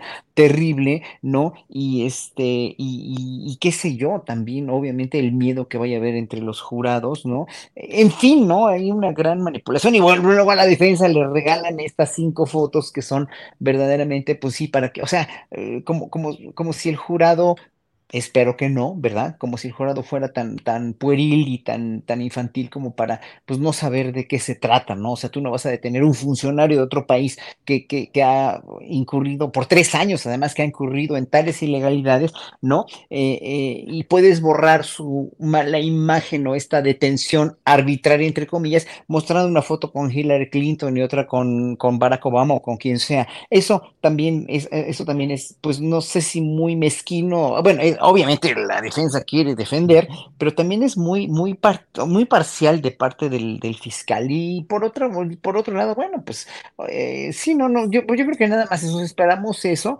pero, pero este, ahora sí que caiga quien caiga, ojalá que, que, que sí sea un juicio sí. procedente, justo y que sea histórico. Eso es lo que espero. Gracias, Horacio. Eh, Fernando Rivera Calderón, ¿qué esperas de lo que está sucediendo en este juicio a García Luna? Espectáculo bufo, espectáculo trágico, espectáculo tragicómico, esplendorosa victoria de la justicia. ¿Qué esperas, Fernando? Eh, bueno, suena muy bonito, esplendorosa victoria de la justicia. Yo, yo votaría por ese, pero mira, eh, lo que, lo que espero más allá del espectáculo y del, del circo mediático, del circo romano, en realidad es que en, en un afán de eh, salvar su alma y aminorar su, su, condena, denuncie a su jefe. ¿no? Yo, yo creo que eh, hablo a nombre de millones de mexicanas y mexicanos que creo que no, no puede ser que esto haya llegado a tal nivel y que Felipe Calderón siga como la fresca mañana, cantando este, rancheras en España y pasándosela a toda madre, mientras eh, su, su, brazo derecho está siendo protagonista de un juicio de esta, de esta envergadura y con esos cargos. Para mí eso es el meollo del asunto. Eh, creo que si la figura de García Luna afecta en Estados Unidos tantos intereses y tiene tantos aliados como los tiene en México, pues entonces sí no va a pasar nada y entonces la conclusión sería, más allá de García Luna, que estamos fregados en, en, en todos los sentidos, uh -huh. porque estarían allá igual de involucrados y igual de coludidos. Digo, de por sí sabemos desde hace muchos años que la DEA, pues este, así como combate las drogas, mantiene el negocio vivo, porque sin negocio de las drogas no hay DEA. ¿No? Es decir, ya, ya es una, una cosa que se retroalimenta entre quienes las, las combaten y quienes las venden, entonces las trafican. Entonces creo que es un tema que va, a, yo sí espero que, que, saque mucho a la luz, que nos permita, eh, digo, García Luna sabemos que es un, un viejo lobo, un, un, un, demonio viviente, pero creo que por salvarse y por aminorar su, su condena puede ser que, que, cante, que cante mejor que su, que su, que su antiguo jefe. A mí lo que me, no, no me deja de sorprender es la, la, pues la voluntad de García Luna o esta inquietud que tiene de que no lo veamos vestido como delincuente, ¿no? De que lo veamos con su trajecito azul, eh, como si el, el, el hábito se no hiciera el monje.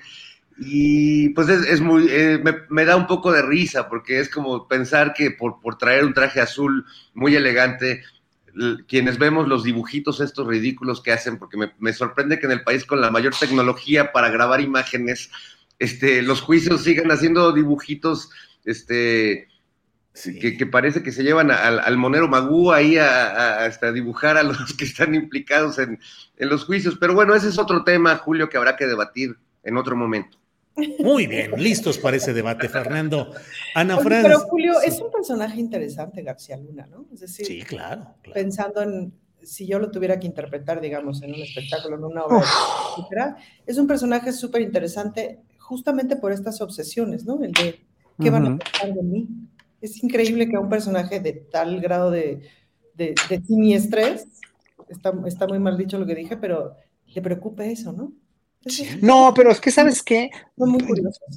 No, pero sabes qué, Ana, déjame responderte a esto, porque en Estados Unidos y aquí eh, el como te ven te tratan es, es este psicológicamente hablando muy para mucha gente es muy de veras es muy significativo. En Estados Unidos más más porque la sociedad gringa es muy conservadora y es muy visual eh, o sea como te ven te tratan ahí en serio y obviamente, pues este hombre quiere aparentar ser el funcionario todavía, quiere ser el, el gobernante mexicano que injustamente tres años se ha pasado en la cárcel. No, hombre, ahí no hay paso sin guarache. Esa gente no da un verdadero solo paso sin guarache. Bien. Ana Francis, eh, Salvador Frausto, nuestro compañero que los lunes está dando sus opiniones en este programa y que es coordinador de asuntos especiales de Milenio, ha publicado hoy en este diario un reportaje cuyo título es Trabajadores del Metro de Ciudad de México ven, comillas, sabotaje programado, cierra comillas, en accidentes dentro de instalaciones. Mecánicos, ingenieros y una chofer aseguran que allegados al líder sindical, Fernando Espino, utilizaron piezas de reuso y o alteradas que han provocado los, entre comillas, incidentes atípicos, cierro comillas, autoridades ya analizan videos. ¿Qué opinas de este, pues de esta, este reportaje? ¿Qué opinas de esta versión del sabotaje programado? ¿Cómo vas viendo las cosas tú, que estás atenta especialmente mm. a lo que sucede en la Ciudad de México, Ana Francis? Fíjate que el viernes pasado fui, no, el lunes, el, el lunes, no, el martes pasado fui a la inauguración de, de esta nueva subestación que tiene una capacidad como para iluminar ciudades enteras eh, ahí en el centro de la ciudad, que es en vez de la que se quemó. Y es esta nueva subestación que va a distribuir energía a las líneas 1, 2 y 3. Y pues vimos el recorrido virtual y todo que hizo la jefa de gobierno, mientras estábamos sentados todas las personas invitadas, vimos el recorrido que se hizo. Fue Bartlett, que nunca lo había yo visto en persona, que tiene como 104 años. Eh, y le estás poniendo pocos, ¿eh? Le estoy poniendo pocos. Y uh -huh. hubo una conversación, o sea, hubo una presentación técnica. Eh, hubo una presentación muy interesante de Bartlett en donde justamente habló de que todo lo técnico ya, ya se había dicho y que el proceso de, de, de, construcción de esa subestación fue muy interesante porque justo la jefa de gobierno pues sí entiende de lo que están hablando porque es su mero mole. Eh, y en el recorrido pues también la jefa de gobierno hizo algunas preguntas este, en relación como a las propias capacidades de lo que estábamos viendo y tal y eso era muy interesante de ver de una persona en el ejecutivo que entiende de lo que está hablando. Ever catch yourself eating the same flavorless dinner three days in a row? Dreaming of something better? Well, HelloFresh is your guilt-free dream come true, baby. It's me, Kiki Palmer. Let's wake up those taste buds with hot, juicy pecan-crusted chicken or garlic butter shrimp scampi. Mm. Hello Fresh. Stop dreaming of all the delicious possibilities and dig in at HelloFresh.com. Let's get this dinner party started. Hey, it's Ryan Reynolds, and I'm here with Keith, co star of my upcoming film, If, only in theaters, May 17th. Do you want to tell people the big news? All right, I'll do it. Sign up now and you'll get unlimited for $15 a month in six months of Paramount Plus Essential Plan on us. Mintmobile.com slash switch. Upfront payment of $45 equivalent to $15 per month. Unlimited over 40 gigabytes per month. Face lower speeds. Videos at 480p. Active Mint customers by 531.24 get six months of Paramount Plus Essential Plan. Auto renews after six months. Offer ends May 31st, 2024. Separate Paramount Plus registration required. Terms and conditions apply if rated PG. Y llegó el líder sindical.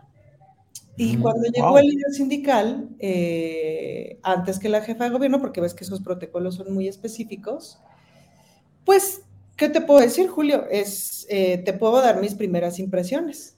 Llegó un líder sindical como aquellos, como aquellos de los que yo quisiera pensar que ya nos estamos deshaciendo. Por unos, porque estamos, me gustaría pensar que estamos en otro tipo de procesos democráticos. Entonces, si aquellos líderes sindicales en un determinado momento de la política fueron necesarios, yo pensaría que ya no son necesarios, pues, ¿no? ¿A qué me refiero con aquellos líderes sindicales? Un líder sindical que tiene, este, que está rodeado de dos o tres eh, mujeres como muy ejecutivas, como muy sabiendo lo que saben hacer, pero vestidas, Julio, con taconazo, falda, no sé qué, peinadas, maquillaje, etcétera. Pongo en, en contrapunto este, a de pronto las asistentes que le ves al presidente, en donde hay unas que tienen, que tienen, que están menos peinadas que yo, que andan en tenis, que andan de pronto en vestido con tenis, me explico, en donde el protocolo y la, el protocolo es totalmente distinto. Las personas que rodean a la jefa de gobierno, que el protocolo de vestimenta, de cómo se ven, es radicalmente distinto. Esas cosas hablan mucho. Eh, que se pinta, un líder que se pinta el pelo cuando se ve que ya tiene bastantes más años, que se, como que se lo pinta de güerito, porque además me senté justo detrás de él, que tiene esta cosa de sentarse hacia a lo grande, este, ¿me explico? Ocupando una quinesfera amplia. Mm. Cuando entró hubo un aplauso muy orquestado, ¿no? Orquestado. Eh, y que todos los que estuvieron en el panel le dijeron buenos días de forma muy educada y muy cordial, pues, ¿no? Es decir, tienes este líder con el cual no se puede romper la cordialidad, con el cual no se puede romper el trato. Em, y de pronto eso me hizo recordar la salida de Romero de Champs y cuando todo el mundo nos preguntamos, ¿por qué se jubila y no está en la cárcel? ¿Qué es lo que todos uh pues, ¿no? Y pensé en ese momento, y insisto, lo pensé porque no tengo ninguna prueba de lo que estoy diciendo, pensé que es probable que a veces haya que elegir cuando estás justamente en el Ejecutivo, a veces haya que elegir y decir, este señor, si hago los movimientos que hay que hacer o si promuevo, digamos, como una justicia que lo lleve a la cárcel, etcétera, que probablemente sería lo que merece, probablemente podría paralizar al país, hablando específicamente de Pemex, un tiempo. Quizás no mucho, Julio, pero imagínate paralizar Pemex 15 días. Con eso tienes para que todo se te haga un despapalle. Imagínate paralizar el metro de la ciudad 15 días. Con eso se te hace un despapalle. Entonces, nada, esas relaciones con ese liderazgo en específico, entonces, bueno, que ese señor podría tener mucho poder para poder hacer cosas así, no me queda la menor duda. Ninguna. Las intenciones, pues, ¿para qué? Lo que es cierto es que en los dos sexenios anteriores, tanto el de Mancera como el de Marcelo Ebrard, pues básicamente le dieron lo que se le dio la gana. Así es, Ana Francis. Horacio, en el análisis político específico, ¿consideras que lo del metro ha afectado y va afectando la popularidad y las expectativas a futuro? Eh, bueno, todas las expectativas deben ser al futuro. ¿Las expectativas de Claudia Sheinbaum rumbo a 2024 o crees que no le han hecho mucha mella? Bueno, todo esto está hecho para eso politiqueramente hablando. Todo eso está, está probadísimo ya. O sea, que, que, que, dos vagones en el metro Polanco estén despegados así, estén separados. O sea, eso, si antes dudábamos tantito de que era un sabotaje o intentos de sabotaje internos de quién sabe, trabajadores o sindicatos, lo que sea, pues después de esto del domingo de, de Polanco, obviamente ya no dudamos nada. Y, y eso obviamente para desestabilizar la imagen de Claudia Sheinbaum. Sin embargo, eh, lo que tiene que, analizar el público y todo el pueblo mexicano es que, eh, número uno, esto solamente pasa en el metro, o sea, no ha pasado, por fortuna, en otros medios de transporte, o sea, esto es una cuestión orquestada de, quien está en el metro, evidentemente, y por eso eh, Claudia Sheinbaum se puso las pilas y el presidente le ayudó a llevar a la Guardia Nacional, obviamente desmilitarizada, o sea, sin armas, ¿no?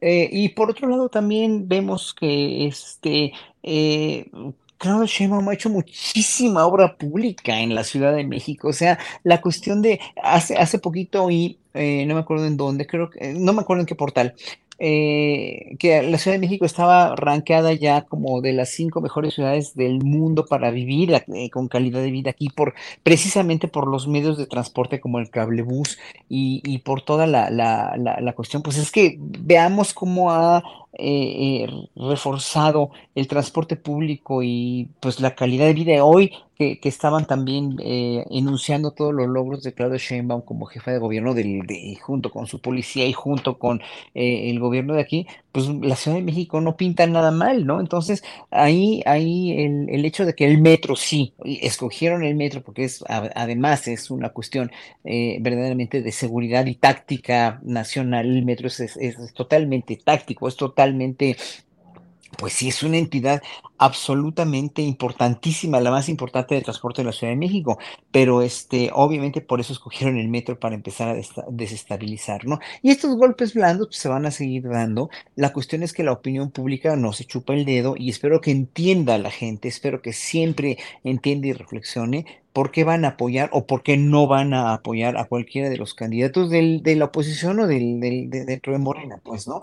Y, y, que vean dónde está su obra pública, porque cuando yo veo una Lili Telles que está ponderada como la, puntera de la oposición para gobernar este país, yo quisiera saber qué obra pública ha hecho esta mujer en su vida, por favor, ¿no? ¿Qué obra pública o qué le ha proporcionado, aparte de la ambulancia desvencijada a Sonora, qué le ha proporcionado al pueblo de México? Yo no entiendo por qué eh, preferir a una gente dijéramos, en la oposición, ¿no? ¿Por qué preferiría a una gente como Lili Telles, donde finalmente lo único que ha hecho es, es escándalo y es escarnio a partir de insultar terriblemente a, todo funcionario que vaya ahí a explicar a, la Cámara de Senadores, ¿no? Eh, nada más por decir algo así. Entonces, bueno, obviamente eh, esto se va, yo creo que se va a balancear después y, y Claudia Sheinbaum va a seguir siendo pues la puntera o uno de los de los tres corcholatas del presidente, bueno, de las cuatro de Morena, que pues hoy, hoy el presidente precisamente no mencionó cuatro hermanitos, sino tres, obviamente, por obvias razones, ¿no? Pero bueno, pues ahora sí que Morena se aguante de, de, de seguir apoyando o no a, Ricardo Monreal, ¿no? Y también Fernando Noroña tiene todo el derecho, así que finalmente, ahora sí que ya dirán, esto, esto necesita más tiempo como para sedimentarse, pues, ¿no? Sí. Bien, Horacio. Eh, Fernando Rivera Calderón, el tema pues de los accidentes en el metro, la dicotomía, el planteamiento de quienes dicen es por falta de mantenimiento y problemas acumulados y quienes dicen es uh, un acto político, un sabotaje. Y bueno, no deja de ser interesante lo que también menciona Horacio Franco. El presidente dijo hoy tres hermanos, pero oficialmente Mario Delgado ya incorporó a Ricardo Monreal a la lista de aspirantes presidenciales de Morena. ¿Qué opinas de estos variopintos temas que estamos platicando, Fernando? Pues mira, realmente eh, agregaría algo muy breve a lo que ya han dicho mis compañeros, que es que si se comprueba que es lo que a, mí me parece muy aventurado desde el lado del periodismo eh, decir, claro que hay un sabotaje, claro que no es un tema de mantenimiento, pero bueno, ya está tan enrarecido, eh, hemos visto tantos sucesos tan extraños y bueno, ya hay eh, algunas evidencias de que, de que hay una manipulación de, las piezas que están poniendo, de, que hay, un mantenimiento eh, amañado en algunos casos, como, como se ha visto. Este, estamos ante uno de los casos, eh, uno de los eventos más perversos que hemos visto en la política mexicana en toda su historia. Y vaya que la historia de la política mexicana está plagada de eventos perversos, pero, pero si realmente se, demuestra, se demuestra y se, logra dar con quién es el responsable de, esto que está pasando en el metro, me parece que es de verdad un, un, crimen de una gran perversidad por la cantidad de personas que viajan todos los días en el metro, que están siendo expuestas en su seguridad eh, por temas políticos. Yo también tengo una enorme desconfianza, eh, y ya lo había planteado la semana pasada, hacia el líder del sindicato, no solo por ser encarnar la figura del viejo líder sindical, eh, eh, a, la, manera, hace rato citaba Magú, a la manera de don Fideo Corrugado, que era como le llamaba Magú a Fidel Velázquez, eh, durante, durante todo el largo periodo que vivió, que lo ponía hasta con sus moscas. No sé si te acuerdas, Julio, que, que don Fideo este, llegaba a los actos y siempre traía sus mosquitas alrededor. Sí, sí, sí, sí, claro. haz pues, cuenta, haz cuenta. Haz de cuenta, yo creo que así está un poco el, el líder del sindicato y es inevitable no voltear a ver hacia allá, porque también la manera en la que ha pataleado y se ha defendido y ha, por, por ejemplo, desacreditado a las cajas negras y otras, eh, eh, lo veo como muy interesado en, todo lo contrario de lo que estamos interesados los ciudadanos y, las autoridades del gobierno de la Ciudad de México. Entonces, bueno, eh, creo que estamos ante un, ante un tema, un caso muy importante. Ojalá se llegue hasta el fondo porque, porque sí creo que es, es una perversidad suprema y dar con la fuente de esta perversidad, híjole, creo que sería muy sano para, para lo que viene, para los, los próximos años electorales.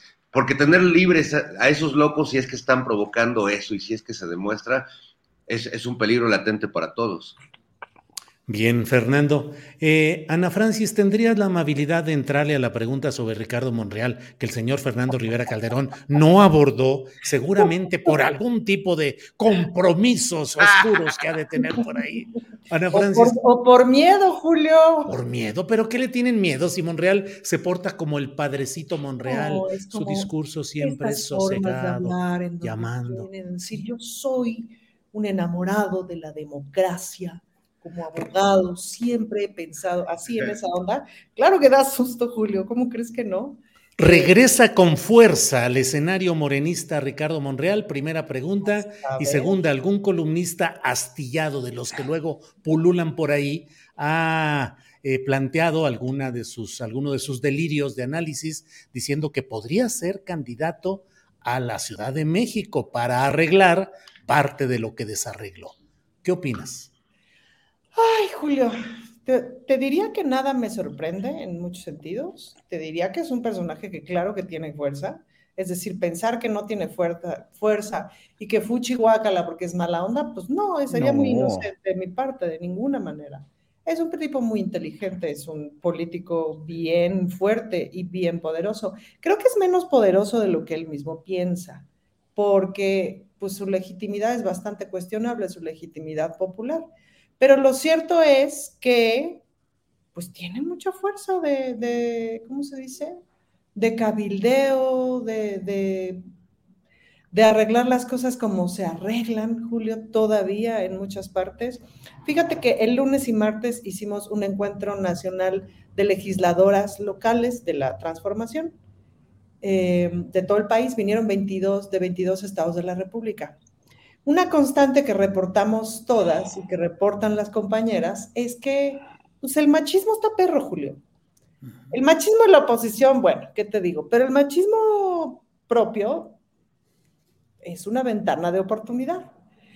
Y que se siguen dando estas estructuras de hay que le pedir permiso al respectivo macho, pues, ¿no? A veces él es el coordinador de la bancada, a veces es el líder local del partido, a veces es el propio gobernador. Eh, y a veces se pueden llevar unas relaciones ahí pues relativamente productivas, pero hay que seguirle pidiendo permiso al macho, Julio. Y las cosas también de pronto se arreglan y se ajustan entre machos. Entonces, Ricardo Monreal tiene ese, tiene ese piso puesto, digamos, esa capacidad de, de, ¿cómo se dice? Sí, de organizarse y de cabildear políticamente hablando.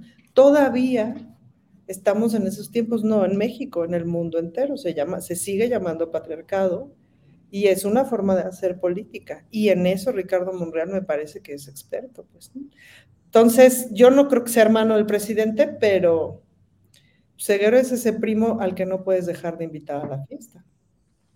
Primo, ¿y cómo lo ves en una posibilidad de ser candidato a, a jefe de gobierno de la Ciudad de México? No me Arreglar lo que desarregló. No me parecería deseable de ninguna manera, pero también me pregunto, o sea, no, pero tampoco me gustaría que Ricardo Monreal eh, se pasara de enemigo, no a la oposición, de enemigo, que es distinto.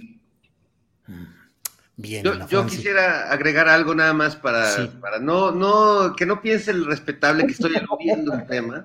Digo. Este, no, lo que pasa es que no quería ventilar que, que estoy preparando una, una, nueva serie eh, de televisión, en Canal 11, por cierto, que se va a llamar La Isla de la Fantasía, donde Ricardo Monreal pues es el señor que recibe ahí y tiene a Gibran, que es el chavo que grita, ¡El avión! ¡El avión! Entonces estás cuidando a tus actores. Estoy cuidando este, el, proyecto, porque qué tal que se la vendemos a Netflix o algo así, pero bueno, ya, ya ni modo, me, me obligaron ustedes a decirlo. ¿Qué tal eres como director escénico? ¿Cómo, mm, ¿Cómo, moverías al actor Ricardo Monreal? ¿Qué le pedirías? No, ¿Qué debe reflejar? Él se mueve solo. Eh, eh, eh, yo creo que, que, debe ser muy difícil ser su Ernesto Alonso, su Valentín Pilmstein, porque el señor ya trae una Carla trayectoria. Estrada. Es el, el, primer actor, Carla Estrada. Imagínate, Carla Estrada, ¿cómo, cómo domas a esa bestia? No, no hay manera. Es este la verdad es, que yo creo que él se va solito. Al que habría que dirigir sin duda es al, al, chico del avión.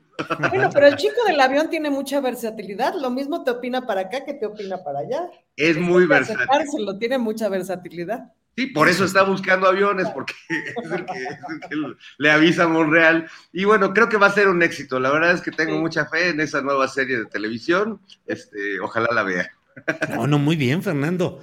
Horacio Franco, ¿qué opinas del tema? ¿Qué opinas de que esté reinserto Ricardo Monreal en la lista oficial que ha dado a conocer el, eh, el presidente de, de, Morena, Mario Delgado, que ya mete a Ricardo Monreal oficialmente en la lista de los precandidatos presidenciales y que el próximo 31 de enero va a tener en el Senado Ricardo Monreal como anfitrión, a Dan Augusto, a Chainbaum y a Marcelo Ebrard en una reunión, pues que parece así como de, de los amigos se reúnen, eh, un reencuentro, así como esos de los músicos timbiriches y todo eso. el es reencuentro. Una de puros señores y la doctora Sheinbaum. Así es, así es. Pero todo eso se llama, mira, todo eso se llama política y todo eso se llama pactos políticos de, de no agresión y de finalmente demostrar una unión que sí tienen que demostrar, porque si no, eh, obviamente no van a poner el ejemplo y lo que tiene que hacer Morena de aquí al 24 es poner el ejemplo, ¿no? Y saben que lo tienen que hacer. Y es poner el ejemplo de que no puede haber un desertor, traidor o lo que sea como quieran llamar a Monreal, eh, y no puede estar, como dijo bien Ana Francis ahorita, no puede estar de enemigo, o sea, no lo pueden tener de enemigo porque no les va a redituar, porque no es que tenga mucho poder, pero tiene mucha, tiene mucha, mucha, eh, eh, tiene muchas cámaras. Es un, es un político muy hábil, es un político, como dijo Ana Francis, inteligente y hábil, y tiene muchas cámaras. Yo, yo desde hace mucho, antes de que empezaran a decir que tiene voz de padrecito, yo siempre me lo he imaginado pero no de padrecito, de monjita, como con un hábito en un convento de Oaxaca o de Morelia, haciendo rompope, batiendo de veras el huevo y la leche para hacer rompope siempre, desde hace mucho, ¿eh? Desde hace mucho. Perdón que lo diga, pero. Del, personaje, Fernando. Sí, exactamente. Sí, rompope Santa Clara, ¿no? Exactamente. ¿Te acuerdas de ese Hermana en gracia, hermana en gracia. Exacto, así, así, así me lo he imaginado. Perdón que lo diga, pero eso tiene más de dos años que me lo he estado imaginando. E, esas son mis perversiones con Monreal, pero bueno. Exactamente, sí me lo he imaginado en un convento de monjita, pero bueno, eh, independientemente de eso es un pacto político y con eso finalmente Morena se va a redituar eh, un poco más de credibilidad, respeto y obviamente más solidez. Ahora, que el presidente no lo pele y no lo va a pelar, pues seguramente ya lo sabemos. Es que los hechos de Monreal lo han orillado a, que el presidente, pues no lo, ya no lo consideren entre sus hermanitos, pues, ¿no? Entonces, obviamente, yo no tengo nada más que decir, es un pacto entre políticos y por un bien común que se llama el Movimiento de Regeneración Nacional, porque le quiero creer a Monreal, en verdad le quiero creer con todas, con toda lo que, lo que, lo que, lo que implica esto que voy a decir, que sí quiere un, un este, o sea, que sí, sí empezó a estar en Morena por un ideal político, ¿no? Ahora, que se haya tergiversado, que se haya, eh, o que haya, que haya este, dicho lo que dijo en esta entrevista que, que, que, que vi hace poquito con esta, eh, con esta, este, ¿cómo Adela Micha. Adela Micha, que se me pareció escandaloso, pues, ¿no? También, y, y- y todo esto, o que, o que, o que pues Gibran hable como habla, o el otro, su, su mano derecha, no me acuerdo, no, no, Díaz Polanco es el otro, ¿cómo se llama No, Díaz este? Polanco no es. No, no, No. no, no, este, ¿cómo se llama su brazo derecho, el otro político, este, se me fue el nombre. Alejandro Este, Armenta, este el ga- presidente del ah, Senado. No, Díaz. Durán, ra- ra- Ah, Alejandro Rojas Díaz Durán. Rojas, Rojas Díaz Durán. Rojas Díaz Durán, cómo habla también, ya a veces muy abiertamente en contra de la cuarta- 4T, etcétera, etcétera, pues eso, eso no se hace, pero empezaron a hablar tan fuerte y tan mal que obviamente este movimiento, esta, este pacto, que seguramente fue un pacto de, de, de- del presidente del partido, ¿verdad? Con, con, eh, con, con Monreal y su equipo, pues obviamente eh, es como para bajar las aguas y para que no pase algo más escandaloso, porque ya para, ¿qué, qué más escándalos que los que hace el PAN solito o que los que hace eh, el, el PRD o que los que hace el PRI, aparte con la alianza mezquina y, y contra natura que tienen, pues, ¿no?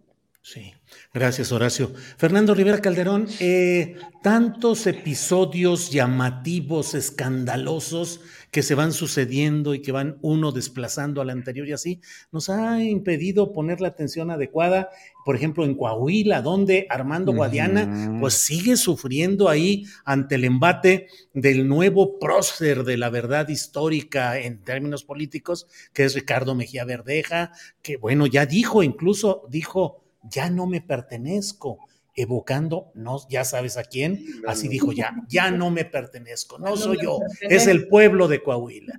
Y don, eh, don, Per- iba a decir don, Don Perpetuo, don sí, sí, Perpetuo del Rosal. don Perpetuo Rosal, Armando Guadiana, aferrado a su sombrero, pero cada vez con menos posibilidades parece. ¿Cómo vas viendo Coahuila y el Estado de México que también está movidito? Pues eh, veo interesante lo que, lo que está pasando en Coahuila, porque creo que es un, un modelo de, de catástrofe de la izquierda, de- desde la izquierda. Eh, es decir, ¿cómo, ¿cómo sabotear las próximas elecciones sin necesidad de la oposición? Y cómo desde dentro de la propia izquierda o del, del propio partido eh, eh, gobernante pueden salir eh, pues estas, estas eh, no, no sé cómo decirlo, engendros o esperpentos de, de la democracia donde pues ahora lo- los dos representan supuestamente los mismos ideales, pero bueno, ya el presidente ha sido extremadamente claro en decir eh, de qué lado están sus preferencias. Eh, eh, oficialmente es con quien tenga los votos, con quien sea el, el preferido en las encuestas, pero en realidad ha quedado muy claro eso. Y, y me parece que, que va a ser un, un laboratorio de, de- de algo que podríamos experimentar en la, eh, hacia la elección presidencial. Curiosamente, después de hablar de Monreal y estas cosas, es, todo está conectado. Eh, y lo, lo del Estado de México, bueno, eh, está interesante, pero no, no tiene esta, esta carga de, de, de, de pelea entre hermanos que creo que a Coahuila le pone un dramatismo, una tensión dramática este, muy, muy interesante. Este, porque además creo que don Perpetuo, digo, don, don Armando no tiene Armando, ya, no, no tiene, no sé si tenga muchos conejos este, que sacar de su sombrero. A lo mejor se, se va, se va sumergiendo en él, este, dependiendo cómo, cómo se vayan cargando los dados ahora que ya están muy, muy, muy claras las, las, pues digamos, estas dos candidaturas. En el Estado de México, bueno, yo lo que veo es un aparato enorme moviendo a una candidata que como que de repente siento que no se la termina de creer eh, y con dos rivales que pues representan lo peor de, la política eh, del Estado de México y de la política mexicana. Así que la verdad creo que Coahuila se va a poner más interesante. No sé qué piensen ustedes amigos. Sé que el valor, el peso político del Estado de México, pues bueno, no tiene, no tiene parangón.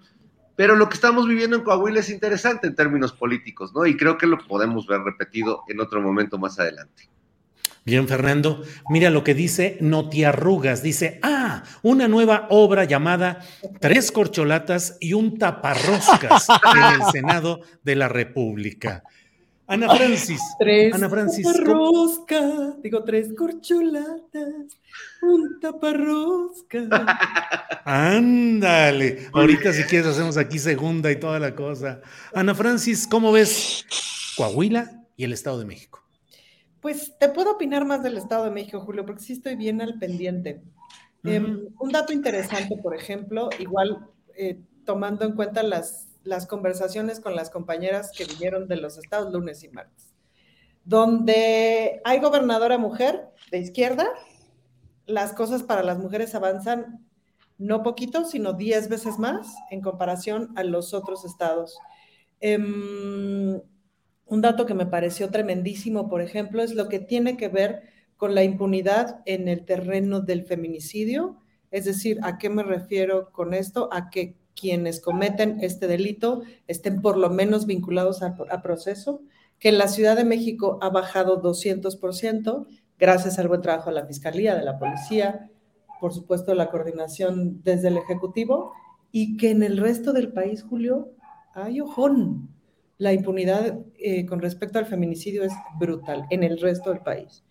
Y eso me lleva a pensar naturalmente en el Estado de México, que ha sido famoso justamente después de que se hizo famoso Chihuahua, después se hizo famoso el Estado de México por sus altos niveles de feminicidio. Em, interesante, por ejemplo, como ahorita muchos políticos del Estado de México, del PAN, están opinando sobre el metro de la Ciudad de México, que uno dice, mira qué azules más grandotes, porque el Estado de México también se distingue por tener de los peores transportes públicos a nivel nacional. Eh, es increíble, ¿no? Que ese Estado pues, no tenga un metro, por ejemplo, ¿no?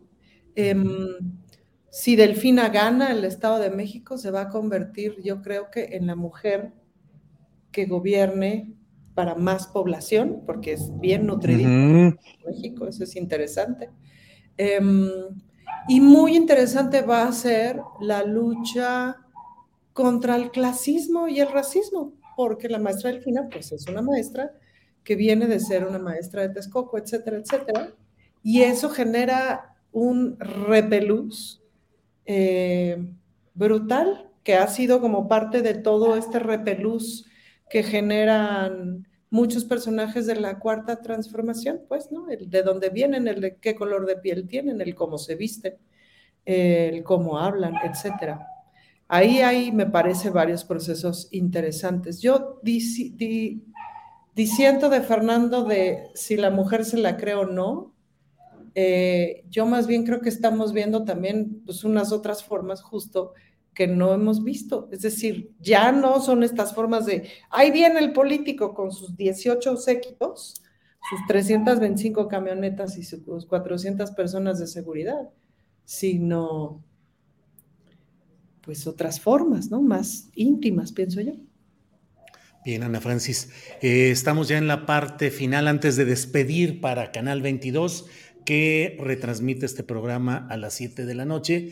Horacio Franco, eh, pues un tema complicado. El presidente de la República ha dicho que la UNAM, el rector, se lava las manos en el caso de la ministra Yasmín Esquivel. Hoy ha dado conferencia de prensa el propio rector, eh, ha dicho que no evade responsabilidades, que no es timorato, pero que no hay legalmente la manera de invalidar el título de Yasmín Esquivel. ¿Cómo ves este tema y qué tanto puede seguir los episodios de esta confrontación jurídica y política, Horacio? Pues dentro de todo lo empantanado que está, porque está muy empantanado gracias a, todo lo que ahora se devela también de la mentira de Baez, ¿no?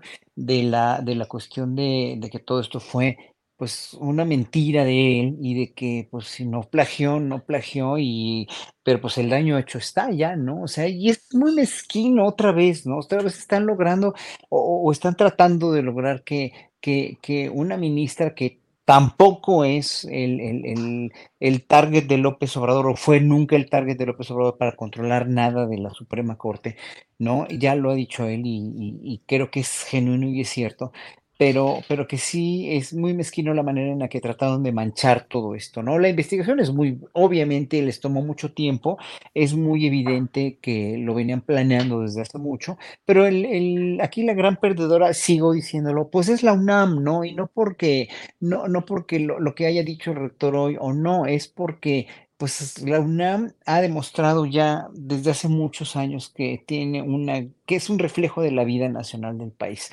que es una institución con muchas desigualdades, con muchas inequidades y sobre todo con mucha corrupción. Y eso sí me consta porque yo trabajé 15 años en la Facultad de Música y además he dado muchos conciertos eh, que hace mucho que no doy para las, la, la, coordinación de música de la UNAM y se ha habido siempre corrupción y, y, dispendio de dinero en verdad este, muy injusto y cuánto ganan los maestros de asignatura que les convendría más en verdad eh, tener una plaza de afanador o de limpieza que, que ser maestro de asignatura con lo que ganan que es indignante como, como se les trata en, en, en relación a, a, otros maestros que tienen tiempo completo investigadores de tiempo completo pero que pues realmente ganan un dinero y aparte muchos de ellos, no estoy hablando de la generalidad, no trabajan como deberían trabajar, ¿no? Y no producen lo que deberían de producir, etcétera, etcétera, etcétera. O sea, hay que hacer ahí un estudio. Yo creo que la UNAM tendría que hacer una purga, una, una, una clínica de años enteros con, con, ya no con este rector, porque ya va de salida Graue, pero con el siguiente rector, de cómo podría mejorarse todo esto a plazo mediano y a largo plazo, porque son muchas cosas enquistadas en la UNAM que son verdaderamente lamentables y que, y que no nada más es producto de una derechización, sino de una la permea, cómo permeó realmente toda la, la corrupción y la, el clasismo y el racismo y la inequidad a nivel nacional, cómo permeó en una institución en la cual nunca debió haber permeado. Para mí, lo de Yasmín Esquivel es lamentable, es terrible, ya no, ya no, este, ahora sí que ya están los elementos para demostrar, ¿no? Aparentemente que sí, eh, no plagio, que la ministra no plagió, pero pues el daño terrible está ya hecho y, evidentemente ella tiene todo el derecho a decir yo no me voy de aquí, no tengo por qué, y todo esto fue una, un ardid ese es el, sería el nombre de lo que pasó. Fue un ardid mezquino y terriblemente, de veras, muy malintencionado para dañar, otra vez, para dañar políticamente a la 4T, porque no tienen de otra manera, la oposición ya no tiene de otra forma más que defendiéndose de esta manera, de, que, que no es una defensa, son mentiras tras mentiras y hechos terribles y sabotajes en el metro, etcétera, etcétera. Y lo van a seguir haciendo, pero hay, que, hay que seguir siendo impasibles nosotros y tratar de, de, ver lógicamente qué funciona bien y qué no funciona bien, como hoy otra vez la, la cuestión de, de, de, la mención a Gers Manero del presidente. Digo, no, por sí. favor, presidente, no, por favor, es que no ha sido un fiscal procedente, ya, por favor, ya, por favor, lo ya. Que le buscaron, Julio, imagínate todo lo que le buscaron a la ministra Esquivel. Uh -huh. Lo que le encontraron fue eso. Hora de despedir a esta transmisión en la parte no, correspondiente espérate, al canal no, 22. No, oh, pensé, pensé que ibas a decir que Hora Pronovis, que diría bien Monreal. Gracias, gracias para Canal 22. Esta ha sido la mesa del más allá. Bueno, ya nos quedamos el delincuente de Fernando Rivera Calderón que está sacando su amlito. Ándale. Fernando Rivera Calderón puede ser sujeto de sanciones de toda índole, ¿verdad, Ana Francis? Hay que castigarlo. Delincuente, claro. Delincuentes, mano. Bueno, pues estamos ya. Son las 3 de la tarde. Ana Francis, gracias por esta ocasión. A reserva de lo que desees agregar, gracias por esta tarde. Yo creo que nada más agregaría, no, no valdría la pena una reestructuración en serio, pensada, o sea, poner en crisis a la UNAM. Y no me refiero a, o sea, crisis en serio de cómo está conformado, de todo el clasismo que hay ahí, de todos los, de todos los vicios que hay ahí. No es impoluta la UNAM y lo digo con todo el amor. Creo claro. que valdría la pena de veras ya entrarle a ese tema y que no nos hagamos como que no pasa nada, ¿no? Y que es un tema nacional porque las universidades públicas, en términos muy generales, están secuestradas por camarillas políticas que mantienen el control de los recursos públicos, que mantienen mecanismos de definición de los planes de estudio y de la vida interna de las universidades. ¿Qué te digo en Jalisco?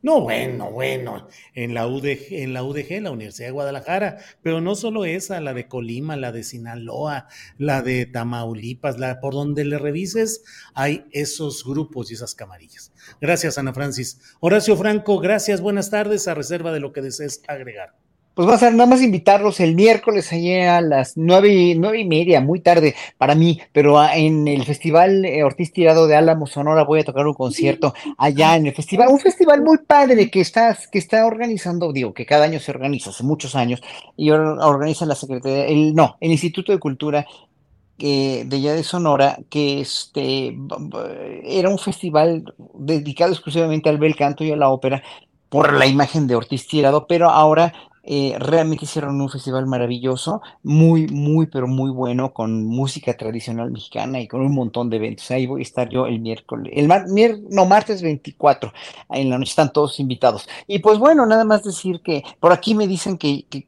que, que, sí fue plagio y, y, alguien me dice aquí que sí, sí está demostrado que sí fue plagio, pero pues bueno, finalmente fue plagio o no fue plagio, eso ya lo tienen que decir, porque digo que está empantanado por eso, pero que es este hombre mintió. Eh, eh, lo, que sí, lo que sí está demostrado es que Baez mintió. Y luego me dice Lucía Rebeca y Ruiz Millán que si en el limba poco las cosas están bien, las cosas están muy mal también en el limba y, y, no se han compuesto desde hace años enteros. Pero bueno, este me despido de todos y muchas gracias por, por, y un saludo a los Ah, y, oye, y las, lo voy a hacer. Y otra cosa que pues ya, ya la mesa, la mesa del más allá, la, mesa nocturna ya nos hace falta.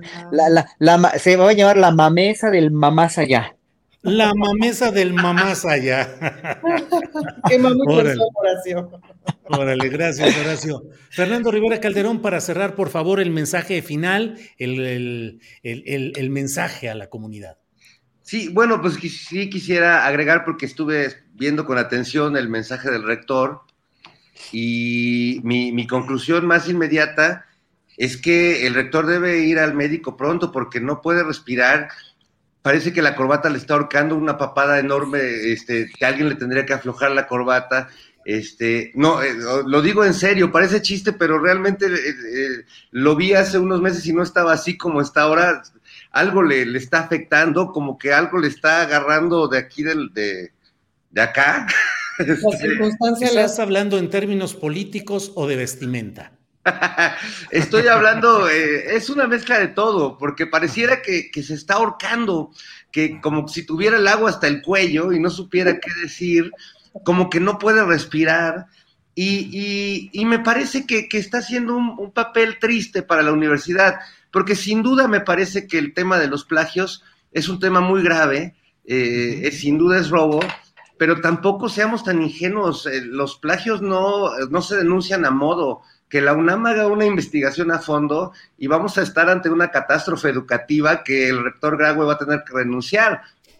Si, si, averiguamos cuántas tesis son plagiadas, o a poco podemos asegurar que Alito escribió su tesis, o que este, Sandra Cuevas escribió su tesis, o que un montón de políticos que hacen trampa, que Roberto Madrazo escribió su tesis, o sea, por favor, ¿no? Eh, yo creo que estamos ante, ante algo tremendo, no minimicemos el plagio, yo creo que el plagio, eh, el refrito, el fusil, son eh, formas de robo tal cual, pero tampoco caigamos en la trampa de que, ah, entonces nada más esta porque la encontramos aquí.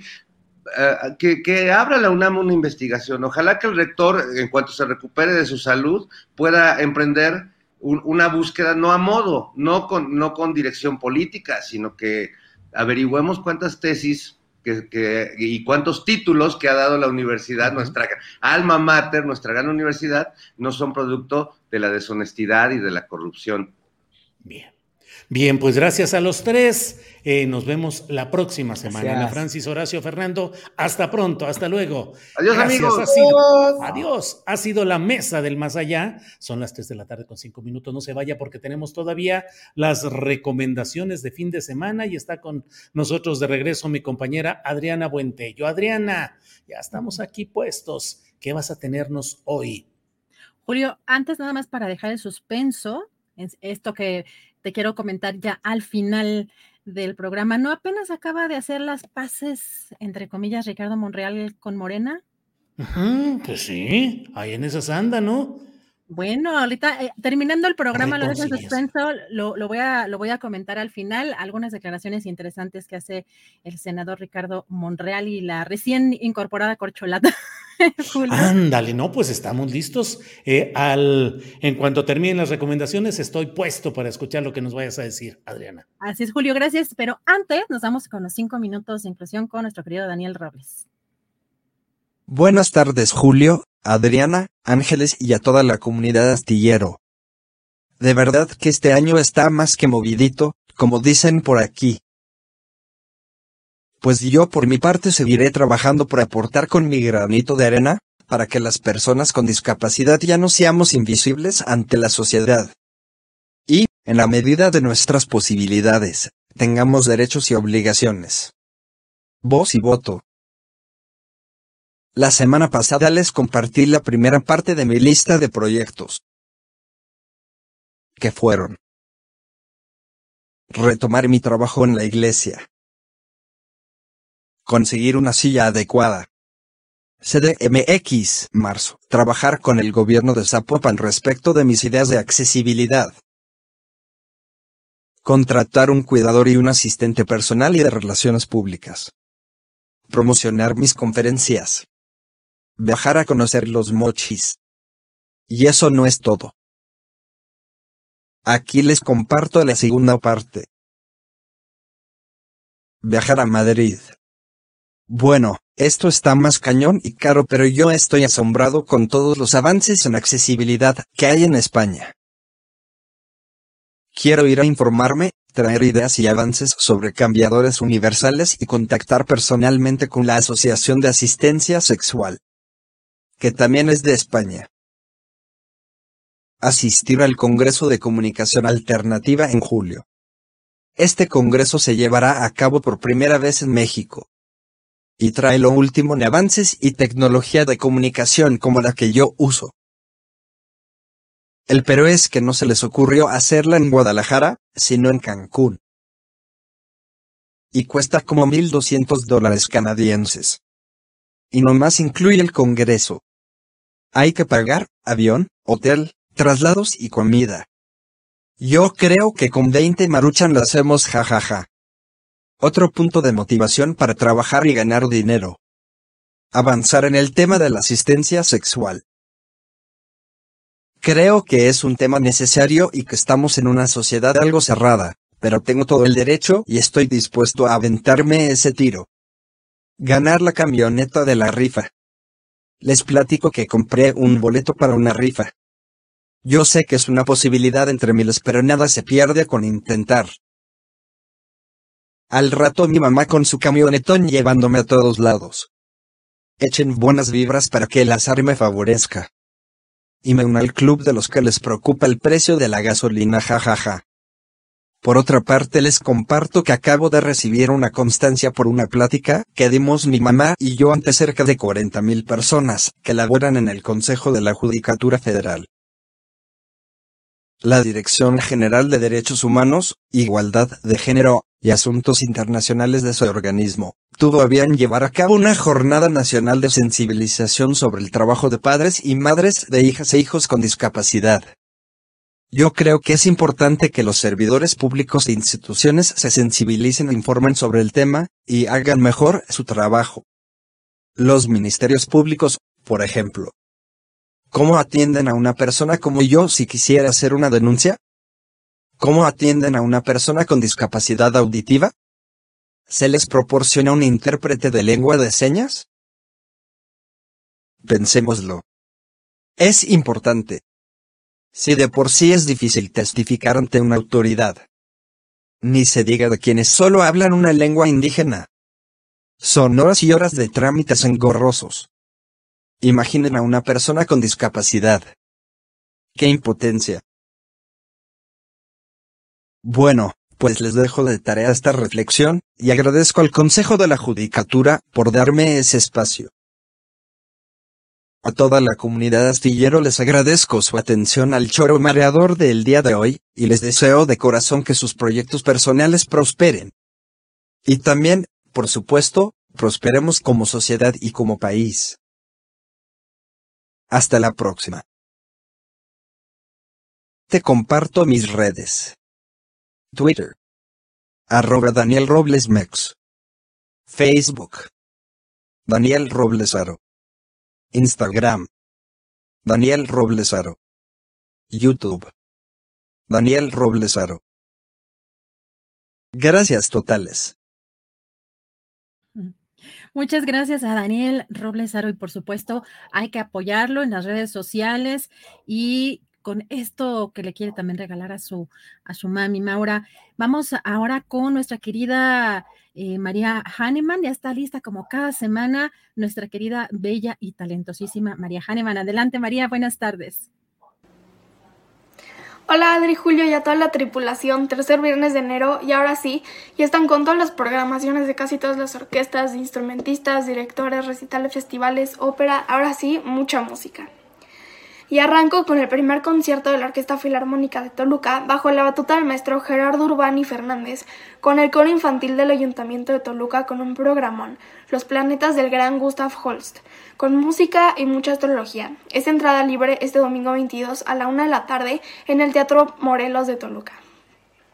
Y hablando del Estado de México, ya salieron a la venta los abonos de la temporada 148 de la Orquesta Sinfónica del Estado de México, bajo la dirección del maestro Rodrigo Macías. Son 14 conciertos de esta temporada que arranca el 3 de marzo hasta el 17 de junio. Además, no solo ya tienen asegurado su lugar para a los abonados de esta temporada.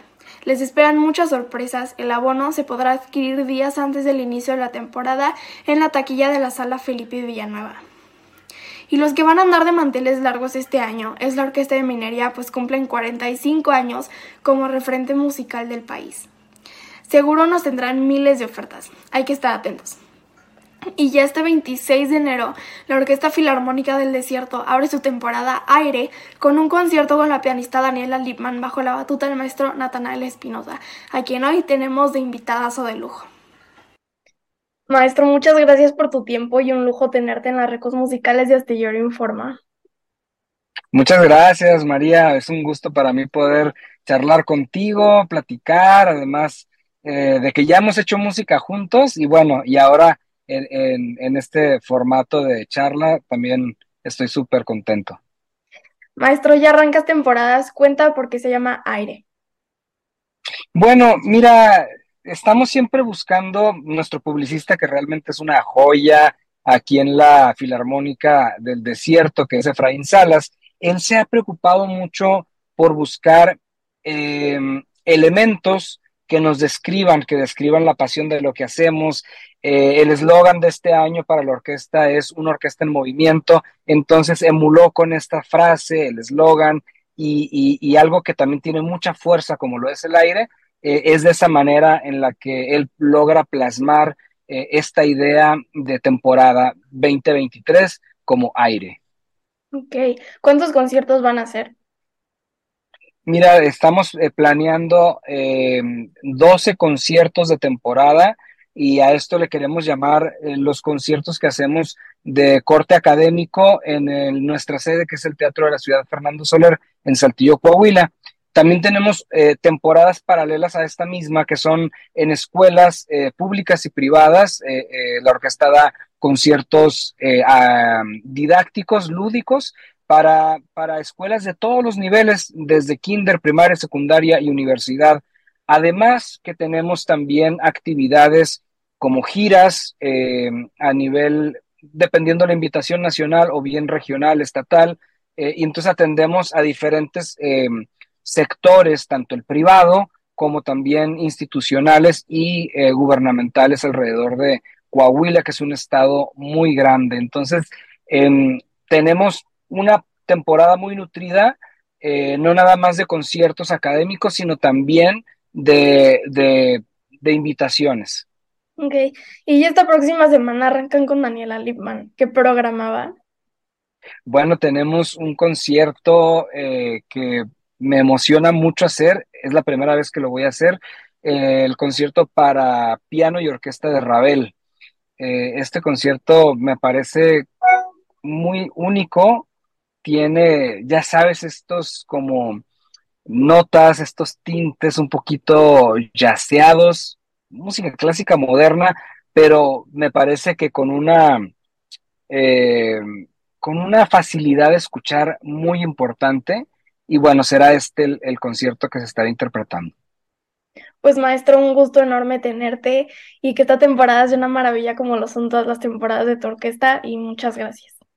Muchas gracias a ti, María, en espera de podernos ver pronto eh, ya lo hicimos a finales del año pasado, pero ya urge hacer música juntos, tenerte con nosotros y poder hacer eh, eh, un gran concierto contigo, estoy seguro que será también un gran éxito. Muchas gracias.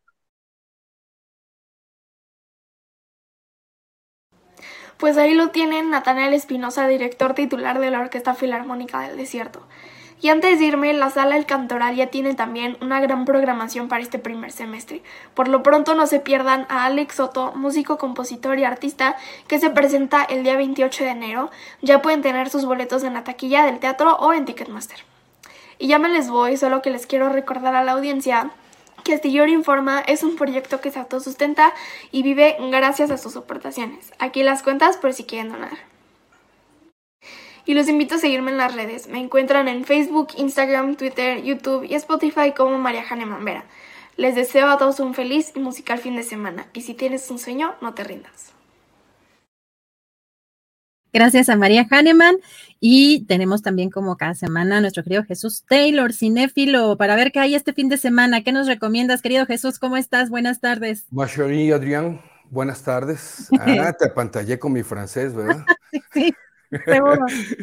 Oye, eh, antes de empezar, déjame mandar un saludo porque me encontré una persona que se llama Elsa Razo en un bazar. Ahora sí, como dice la canción, la conocí en un bazar un sábado de mediodía. Nos ve aquí en Astillero, sigue a Julio desde hace mucho tiempo. Astillero informa a ti. Y también a Hazael Margarita me escribió en YouTube, me dijo, yo también te veo en Julio Astillero. Entonces, un saludo a ambas. ¿eh? Este, son complacencias, esta sección se está inaugurando ya formalmente. Oye, querida Adriana, ¿cómo andas en, las cosas de los dichos? Ya sabes, los dichos que decimos así como camarón que se duerme. No, no, sabes que yo soy muy torpe para eso. Eh, siempre que, ¿cómo, ¿cómo, era que em, los, los tergiverso y salen mal? Pero también tenía, tenía una amiga que también le hacía lo mismo, así que creo que es como mal de muchos. A veces ya no me acuerdo de cómo van los dichos. Pero a ver este, a ver este. El que obra mal. No, ya no me acuerdo. ¿Cómo va? ¿No? No vayas a decir nada más se le pudre el tamal, porque así no va. ¿De dónde sacas esas, eh, esas interpretaciones? A ver. No, el que obra mal le va mal, le irá mal, ¿no? Esa, es la realidad, pero ya lo hemos deformado aquí en México con eso de que se le pudre el tamal. Pero mira, esta película que les quiero recomendar el día de hoy, aquí está el cartel, se llama Adiós, señor Huffman.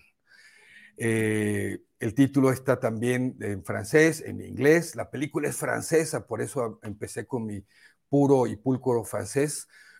Y fíjate que algo que me gustó mucho esta película es eh, que a pesar, a pesar de que está ambientada en la Segunda Guerra Mundial, no es una película que, que hable sobre la guerra en sí, ¿sabes? Muestra eh, lo que siempre a mí me asombra, este comportamiento a veces impactante, doloroso o no sé cómo llamarlo, eh, de nosotros los seres humanos en cualquier contexto, en cualquier época. Por supuesto, el punto de la Segunda Guerra Mundial es importante, empieza en 1941, mayo de 1941, casi, casi empezando la, la película, nos da esa fecha en Francia.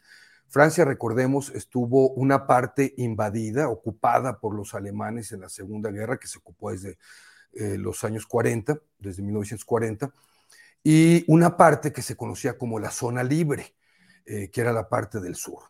Eh, esta historia está en París, que era la parte norte ocupada, y se trata de una familia eh, francesa, pero de ascendencia judía. Se apellidaban, se apellidaban Hoffman, Hoffman, no Hoffman, Hoffman.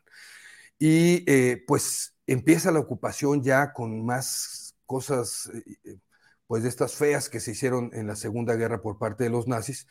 Y el señor Hoffman tenía una joyería y previendo lo que se venía, porque estaban pegando unos cartelitos ya por ahí de hacer censo a los judíos, eh, pues él dice, mejor me voy y antes de que esto se ponga feo, manda a su familia, sus hijos y su esposa a la zona libre y él se queda un poquito, un par de días ahí para arreglarlo de su joyería. Él tenía un empleado y le propone al empleado literalmente o prácticamente cederle la joyería eh, al empleado, que si era francés, francés, y, eh, y hace un acuerdo ahí que no se los voy a revelar para que ustedes lo descubran. La cosa es que el señor Huffman no se puede ir ya después por los controles que había, regresa a la joyería que ahí mismo en ese local estaba su casa en la parte de arriba y habla con el empleado le dice, el acuerdo sigue, pero necesito quedar aquí oculto. Y ahí se va a quedar oculto en el sótano por mucho tiempo. ¿Y qué vamos a ver en la película? Bueno, mira, hablando de dichos, pues vamos a ver cómo nos comportamos los seres humanos en momentos en los que podemos aprovecharnos de las circunstancias, abusar de las personas dependiendo las circunstancias. Esto que aquí en México científicamente le llamamos ser gandallas. ¿sí? científicamente. Eh, sí, científicamente agandallarse. Y además que casi no se, da, no se nos da. No, imagínate, casi somos especialistas, pero también en otros países y en otras circunstancias y en otra época se ha dado. Y este hombre, finalmente, bueno, lo que vamos a ver es esta tensión que también se da en estas circunstancias entre el señor eh, Huffman, que regresó a ocultarse ahí, el nuevo propietario, que es Mercier, se apellida Mercier, y la esposa de él, que ellos no tenían hijos, un, triángulo de situaciones complicadas en esta cosa que es el abuso, el aprovechamiento y algo que también, y así se los voy a dejar nada más sin explicarlo para que ustedes lo vean, algo que también se llamó o se les conoció a ciertas personas en la Segunda Guerra como los colaboracionistas. Eh, en la Segunda Guerra para con los nazis. Creo que es una película interesante, tiene momentos muy emotivos, no hay ni un muerto, no hay nada dramático, no ven asesinatos, no ven campos de concentración para aquellas personas que les impacte esto. Eh, simplemente es esta tensión y este comportamiento a observar y me parece una película muy, muy buena. Buenísimas actuaciones. La película es francesa, sobre todo de Daniel Otil, que es un gran, gran actor francés y los otros dos también no cantan mal las rancheras en sus actuaciones aquí. El título de la película, se lo repito, Adiós, Messier, bueno, no, Adiós, señor Hoffman, Hoffman, Hoffman, que está en la plataforma Netflix. Esta recomendación para esta semana en este día eh, ya que está tomando calorcito, ya se está yendo el frío, yo creo. Así es. Y yo decía, no de los mexicanos, sino del ser humano, que hacer gandallas casi no se nos da. Y digo, para muestra eh, solamente un, puñado de, gente que controla el mundo, ¿no? Con el tema económico principalmente. Eh, Jesús, pues muchas gracias yo este, pues también te invitaría a que nos des tus redes sociales para seguirte y, y, las siguientes recomendaciones que pues estarán por salir en próximas horas. Sí, ayer una muy, muy buena serie de televisión en HBO Max, que casi no recomiendo serie. Vean el video, mañana la Prime Video. Y mis redes sociales son lo que Taylor se llevó en Facebook, Taylor Jesús, Twitter, Instagram, el canal de YouTube se llama también Taylor Jesús y eh, Taylor Jesús Cine en TikTok. Perfecto, Jesús. Muchas gracias. Nos vemos la próxima semana. Arbois. Hasta luego. Un abrazo, Jesús Taylor. Y como cada 15 días, recuerden que tenemos también museos y exposiciones con Aldo Sánchez, curador. Aldo, ¿cómo estás? Buenas tardes. Hola, querida Adriana. Muy bien. Se escucha bien, ¿verdad? El audio. No, te escuchamos muy bien. Además, feliz cumpleaños. Hoy es tu cumpleaños. Hoy es el cumpleaños número 25, entonces hay que celebrarlo de la mejor manera. Ah, muy bien, muy bien. Pues eh, eh, apenas terminando la adolescencia, Aldo. Recién graduado, titulado, sin tesis plagiada, todo bien. todo bien. Y además con mucho arte en la ciudad, entonces, bueno, pues siempre es este un, un, lujo, la verdad es que la Ciudad de México es un lujo para la cultura y el arte, como ya sabemos. Y hoy no es la excepción, porque además pues se trata de un gran fotógrafo que se, exhibe en el Museo del Estanquillo y que se llama Librado García Smart. Eh, la exposición se llama así, Librado García Smart, Eterno Resplandor, y está curada por David Torres, que es uno de los especialistas en este fotógrafo. Entonces, ¿por qué es una exposición fascinante? Bueno, porque se trata de un personaje muy enigmático. Aquí vemos su autorretrato. Em, es un fotógrafo de Jalisco que tuvo mucha fama en la década de 1910 y 1920 y que después, a principios de 1930, deja de hacer fotografía y no sabemos a, qué se dedica. Se, le se pierde el rastro y no sabemos tampoco cuándo murió. Entonces es una, es, una biografía de la que se sabe poco em, y muchas de sus fotografías pasaron a la historia acreditadas a otros artistas. Em, por ejemplo, él estaba muy fascinado con los alcatraces. Así que algunas fotografías de Alcatraces pues fueron acreditadas a Tina Modotti, por ejemplo, ¿no? Y él pues crea un, mexicanismo muy interesante en la década de los 20 y muchas de sus fotografías pues fueron adjudicadas a Agustín Jiménez, que era pues este gran fotógrafo que retrataba escenas mexicanistas y que además trabajaba también como cinefotógrafo en muchas películas de la época de oro.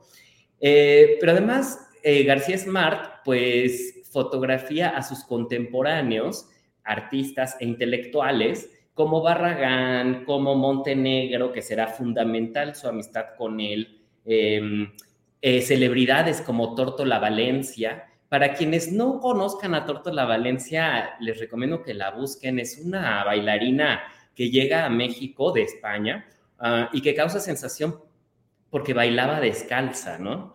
Entonces, eso ya era un escándalo en la época y, trasciende hasta nuestros días porque pues eh, su rostro es la imagen de los jabones maja eh, que todos hemos visto en algún lado, ¿no?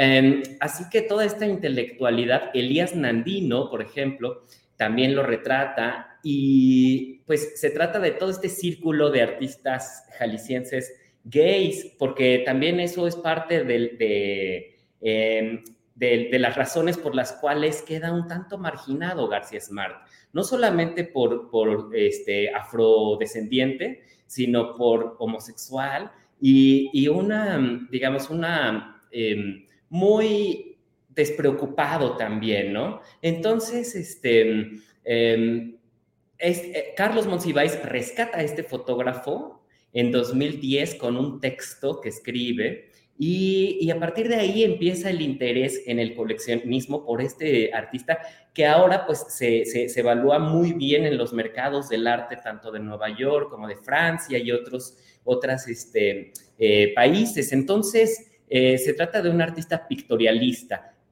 Se van a fascinar con, con la obra de este eh, artista y con la biografía de este personaje. Y como siempre, pues Carlos Monsiváis no deja de sorprendernos porque pues de las 150 piezas que se presentan ahí en esta exposición, pues 50 aproximadamente son de la colección Monsiváis, que él formó, o sea, que él coleccionó mientras nadie ponía atención a este fotógrafo o quizá ni siquiera lo conocían. Oye, pero sí, qué colección tan impresionante de Carlos Monsiváis, ¿no? O sea, de verdad que cada vez nos centramos de más cosas. Digo, hay algunas, algunos objetos y, algunas eh, colecciones que conocíamos, pero cada vez sorprende. Sí, además sigue estando, eso es lo, increíble, ¿no? Que Monsiváis, esa ubicuidad que él tenía cuando estaba en vida, eh, sigue eh, hasta nuestros días. O sea, bueno, hoy lo mencionó el presidente en la mañanera, ¿no? Continuamente se refiere a él como el maestro Monsiváis, como decía Monsi y tal pues tenían una amistad muy importante y él lo respetaba mucho intelectualmente, pero tenemos, digamos, la biblioteca Monsiváis a disposición del público en Valderas, vayan a visitarla, está decorada con, con, elementos de Francisco Toledo. Tenemos la videoteca en la Cineteca Nacional, la videoteca Monsiváis, que son más de seis mil películas, una cosa así, y que uno puede sentarse a ver en estaciones que están ahí y la colección de arte que tiene el Museo del Estanquillo.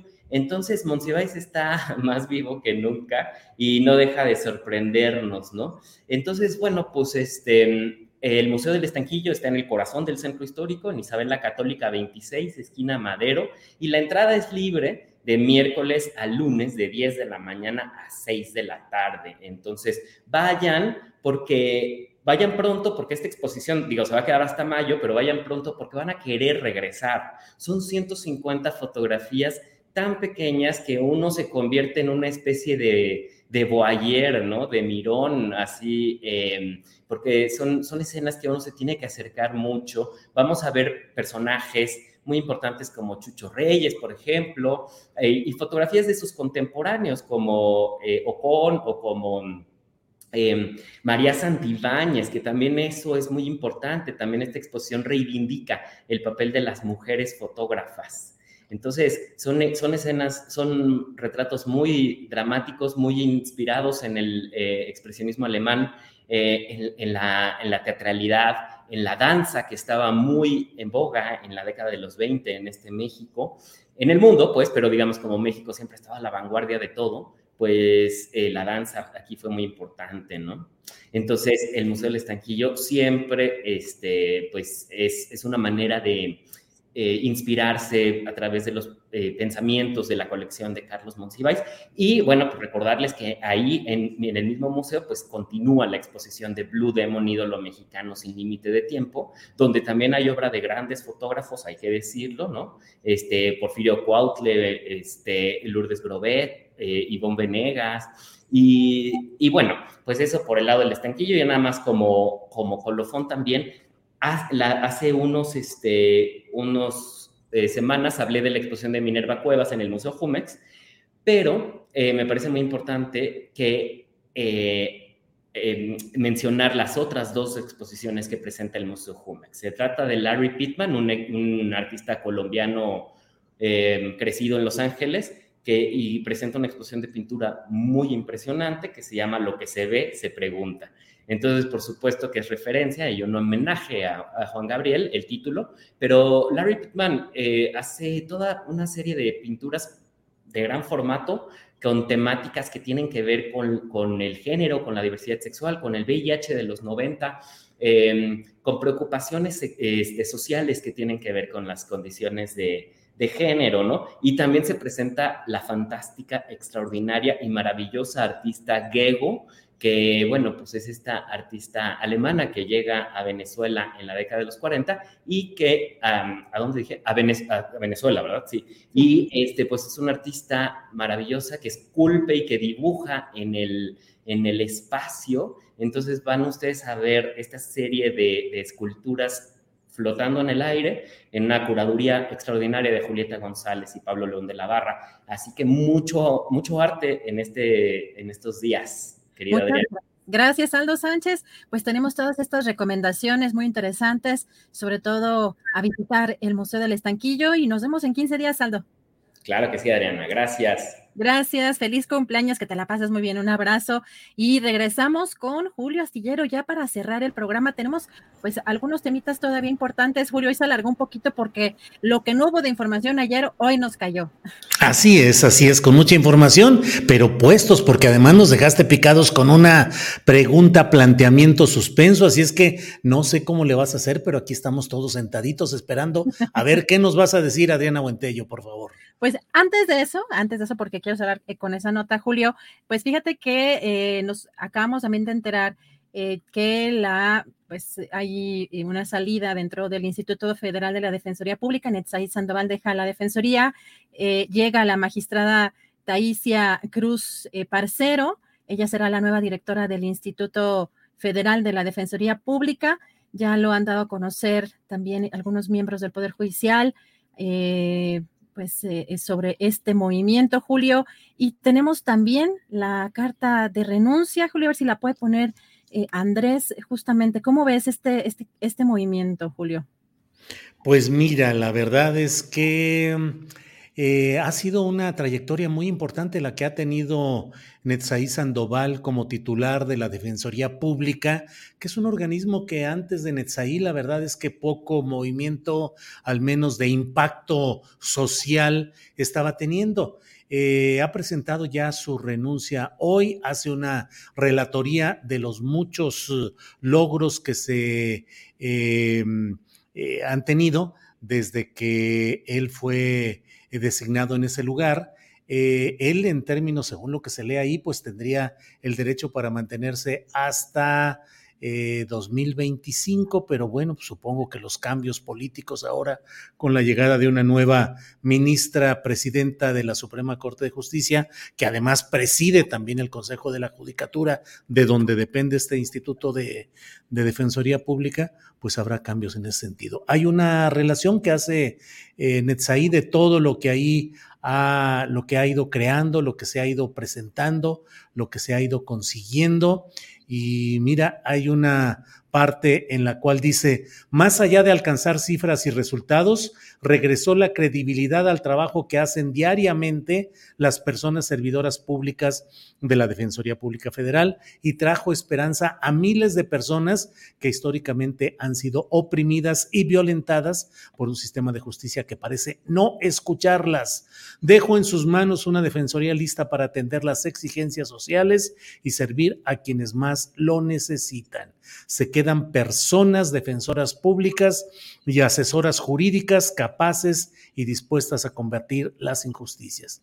Y mire esta parte, Adriana dice, para los efectos administrativos correspondientes, pongo a consideración de ustedes y entre, entre guiones pone con, con profundo pesar mi renuncia al puesto anteriormente mencionado con fecha de conclusión del encargo al 31 de enero del 2023.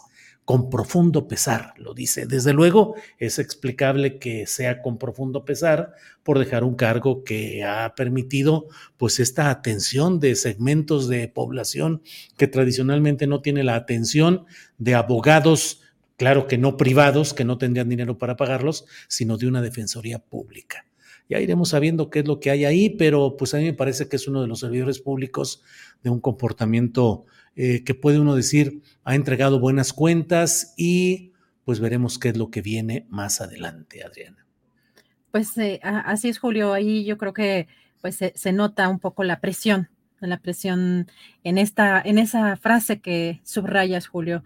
Vamos a ver, pues, cuáles son las reacciones y les cuento ahora sí, porque me llamó mucho la atención, Julio, que después de que el propio senador eh, Ricardo Monreal haya festejado el que lo hayan incluido ya en, esta selección de corcholatas, de precandidatos para Morena, precisamente a la presidencia de la República.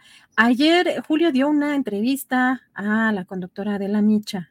¿Y sabes qué fue lo que dijo? Porque fue cuestionado sobre eh, Delfina Gómez, la que sería la candidata de Morena para el Estado de México.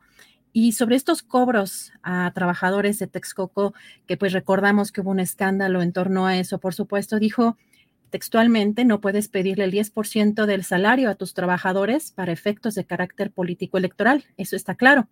El recurso que se pidió a los trabajadores del municipio de Texcoco iba directo al partido del que ella surgió. Y sobre si les iba a costar políticamente, eh, Monreal dijo, sí, sí le va a costar porque además tiene que ser muy claro, la oposición lo está usando y lo va a usar porque es un error. Eso hace ruido, genera suspicacia, lastima la personalidad de Delfina, sin duda. Y hace unas horas dio Higinio Martínez una entrevista a El Financiero donde asegura que no hay ningún acto de corrupción por parte de la maestra Delfina Gómez y que eso ya lo habían resuelto tanto el INE como el propio Tribunal Electoral, Julio. Así que no parece que sea una, pues una declaración que favorezca mucho la candidatura de Delfina Gómez, Julio. Fíjate de veras qué curioso, Adriana, justamente cuando está ese proceso de reconciliación o de reinserción de Monreal, eh, en términos estrictamente jurídicos, lo que él dice en términos jurídicos es correcto, es decir, el Instituto Nacional Electoral y el Tribunal Electoral emitieron una resolución definitiva, inatacable, en la cual establecen una sanción a Morena, solo a Morena como partido por todo este episodio del descuento de dinero a trabajadores del municipio de Texcoco y el INE y el Tribunal Electoral establecen que ese dinero fue utilizado para financiamiento de actividades políticas del partido Morena sin que se hubieran reportado como tales. Y dijo el Tribunal Electoral en su sentencia definitiva que ellos dejaban esa sanción a Morena, pero que dejaban a salvo, no, no lo dicen así, pero dicen que ellos no castigaron a la persona física llamada eh, Delfina Gómez Álvarez, porque eso no corresponde al ámbito de la autoridad electoral, sino que podrían ejercerlo otros uh, actores uh, judiciales en otros ámbitos. Y aquí la pregunta que yo siempre me he hecho es, ¿por qué ni los panistas, ni los perredistas, ni nadie inició las acciones judiciales correspondientes contra Delfina Gómez Álvarez? Delfina, en lo personal, no ha sido declarada responsable de lo que sucedió ahí. No fue declarada responsable, pero tampoco inocente. Lo que pasa es que la sentencia del Tribunal Electoral se refiere solamente al partido Morena no a las personas individualizadas. Pero, pues sí me parece que Monreal se excede en los comentarios políticos y el señalamiento de algunas cosas, que bueno, pues ahora sí, este, así decía mi abuelita, decía, en su salud lo hallarán. Así es que pues en su salud política lo irá hallando eh, Ricardo Monreal. Pues se llama mucho la atención que apenas, apenas son de unas horas, ¿no? De que está eh, pues no echando, como él dice, las campanas al vuelo, pero bueno, agradece y, eh, acababa de tener una reunión con el propio presidente, líder nacional de Morena, Mario Delgado, y, de pronto se avienta unas declaraciones como estas que por supuesto que no abonan a, eh, pues, a, la candidatura de la propia Delfina Gómez, pero pues iremos viendo cómo, cómo avanza todo, todo esto, Julio. Pues ahora sí que sí fue muy largo y informativamente hablando muchas cosas, Julio. Y lo peor, mira, ya estamos en viernes, ya nos vamos a ir por esta semana, ya vamos a descansar un rato. Eh, y pues ya son las 3 de la tarde con 42 minutos y mira, déjame nomás comentar brevemente lo que pone este compañero en el Twitter, Federico Rábago, dice, mucho me temo que con la salida de Sandoval pierde Brenda Quevedo y gana Isabel Miranda, que ya sabemos qué tipo de frutas tiene en sus amistades. Federico Rábago, coincido totalmente con usted, no lo querría haber comentado porque, pues bueno, no sé exactamente cuáles son las condiciones de por qué se da esta salida de Netzaí Sandoval, pero sin lugar a dudas, esta salida de Netzaí beneficia los intereses de Isabel Miranda de Gualas, entre otros personajes que han sido enfrentados jurídicamente por el equipo de Netzaí Sandoval y esto implica pues un desfavorecimiento, por decirlo así, de la causa de Brenda Quevedo. Sí, eso está ahí, fue lo primero que pensé. Dije, mira, ha de estar ahorita destapando una botella de champaña la señora eh, Isabel Miranda de Wallace, en sentido figurado, para que no me vaya a reprochar y decir que no, que no toma o que no destapa. En sentido figurado, debe estar festejando la salida de Netzaí Sandoval. Hasta ahí lo dejo. Julio, pues vamos a seguir de cerca también lo que va a suceder ahí y pues un fin de semana que todavía pinta complicado, así que no sé, te vemos en la noche. En la noche, a las nueve de la noche, tendremos la videocharla astillada Descansamos este fin de semana y nos vemos el próximo lunes, que ya huele no solamente a, sopita, sino a descanso de fin de semana. No te vayas a ir mucho de antro o de fiesta, Adriana. no nos digas porque nos va a dar envidia. Así es que que te vaya muy bien, Adriana. No, hombre, si soy la más ñoña. La más ñoña. No, no, no, la verdad no tanto, pero eh, sí, ya como, como, como dicen Álvaro este, Delgado y País Varela, que ya que saquen las heladas o cómo es. Que se van con las, sí, sí, este, se pronostican heladas, se pronostican heladas. Hay que vernos un día de en la Ciudad de México para, para también eh, pronosticar algunas de esas heladas. O como dicen en Sinaloa y en Sonora, dicen, oye, pues vamos por las respectivas, y las respectivas son esas, son, son las botellitas de, de alegría embotellada. Bueno, Adriana, gracias a la, audiencia, gracias tripulación astillero, gracias y nos vemos pronto. Hasta pronto. Buen fin de semana, hasta luego.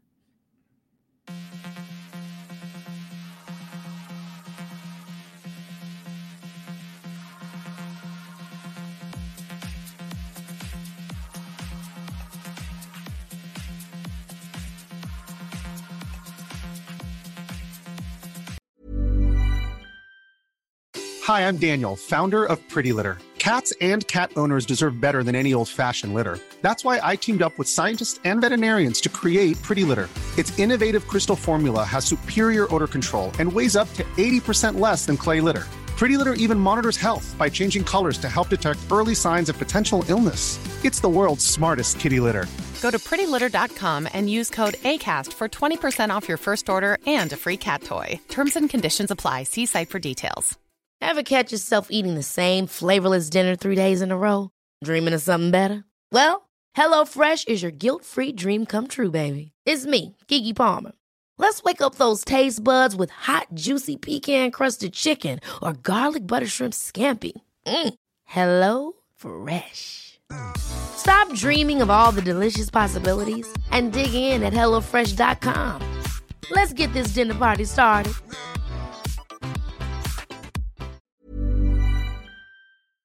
Para que te enteres del próximo noticiero, suscríbete y dale follow en Apple, Spotify, Amazon Music, Google o donde sea que escuches podcast. Te invitamos a visitar nuestra página julioastillero.com.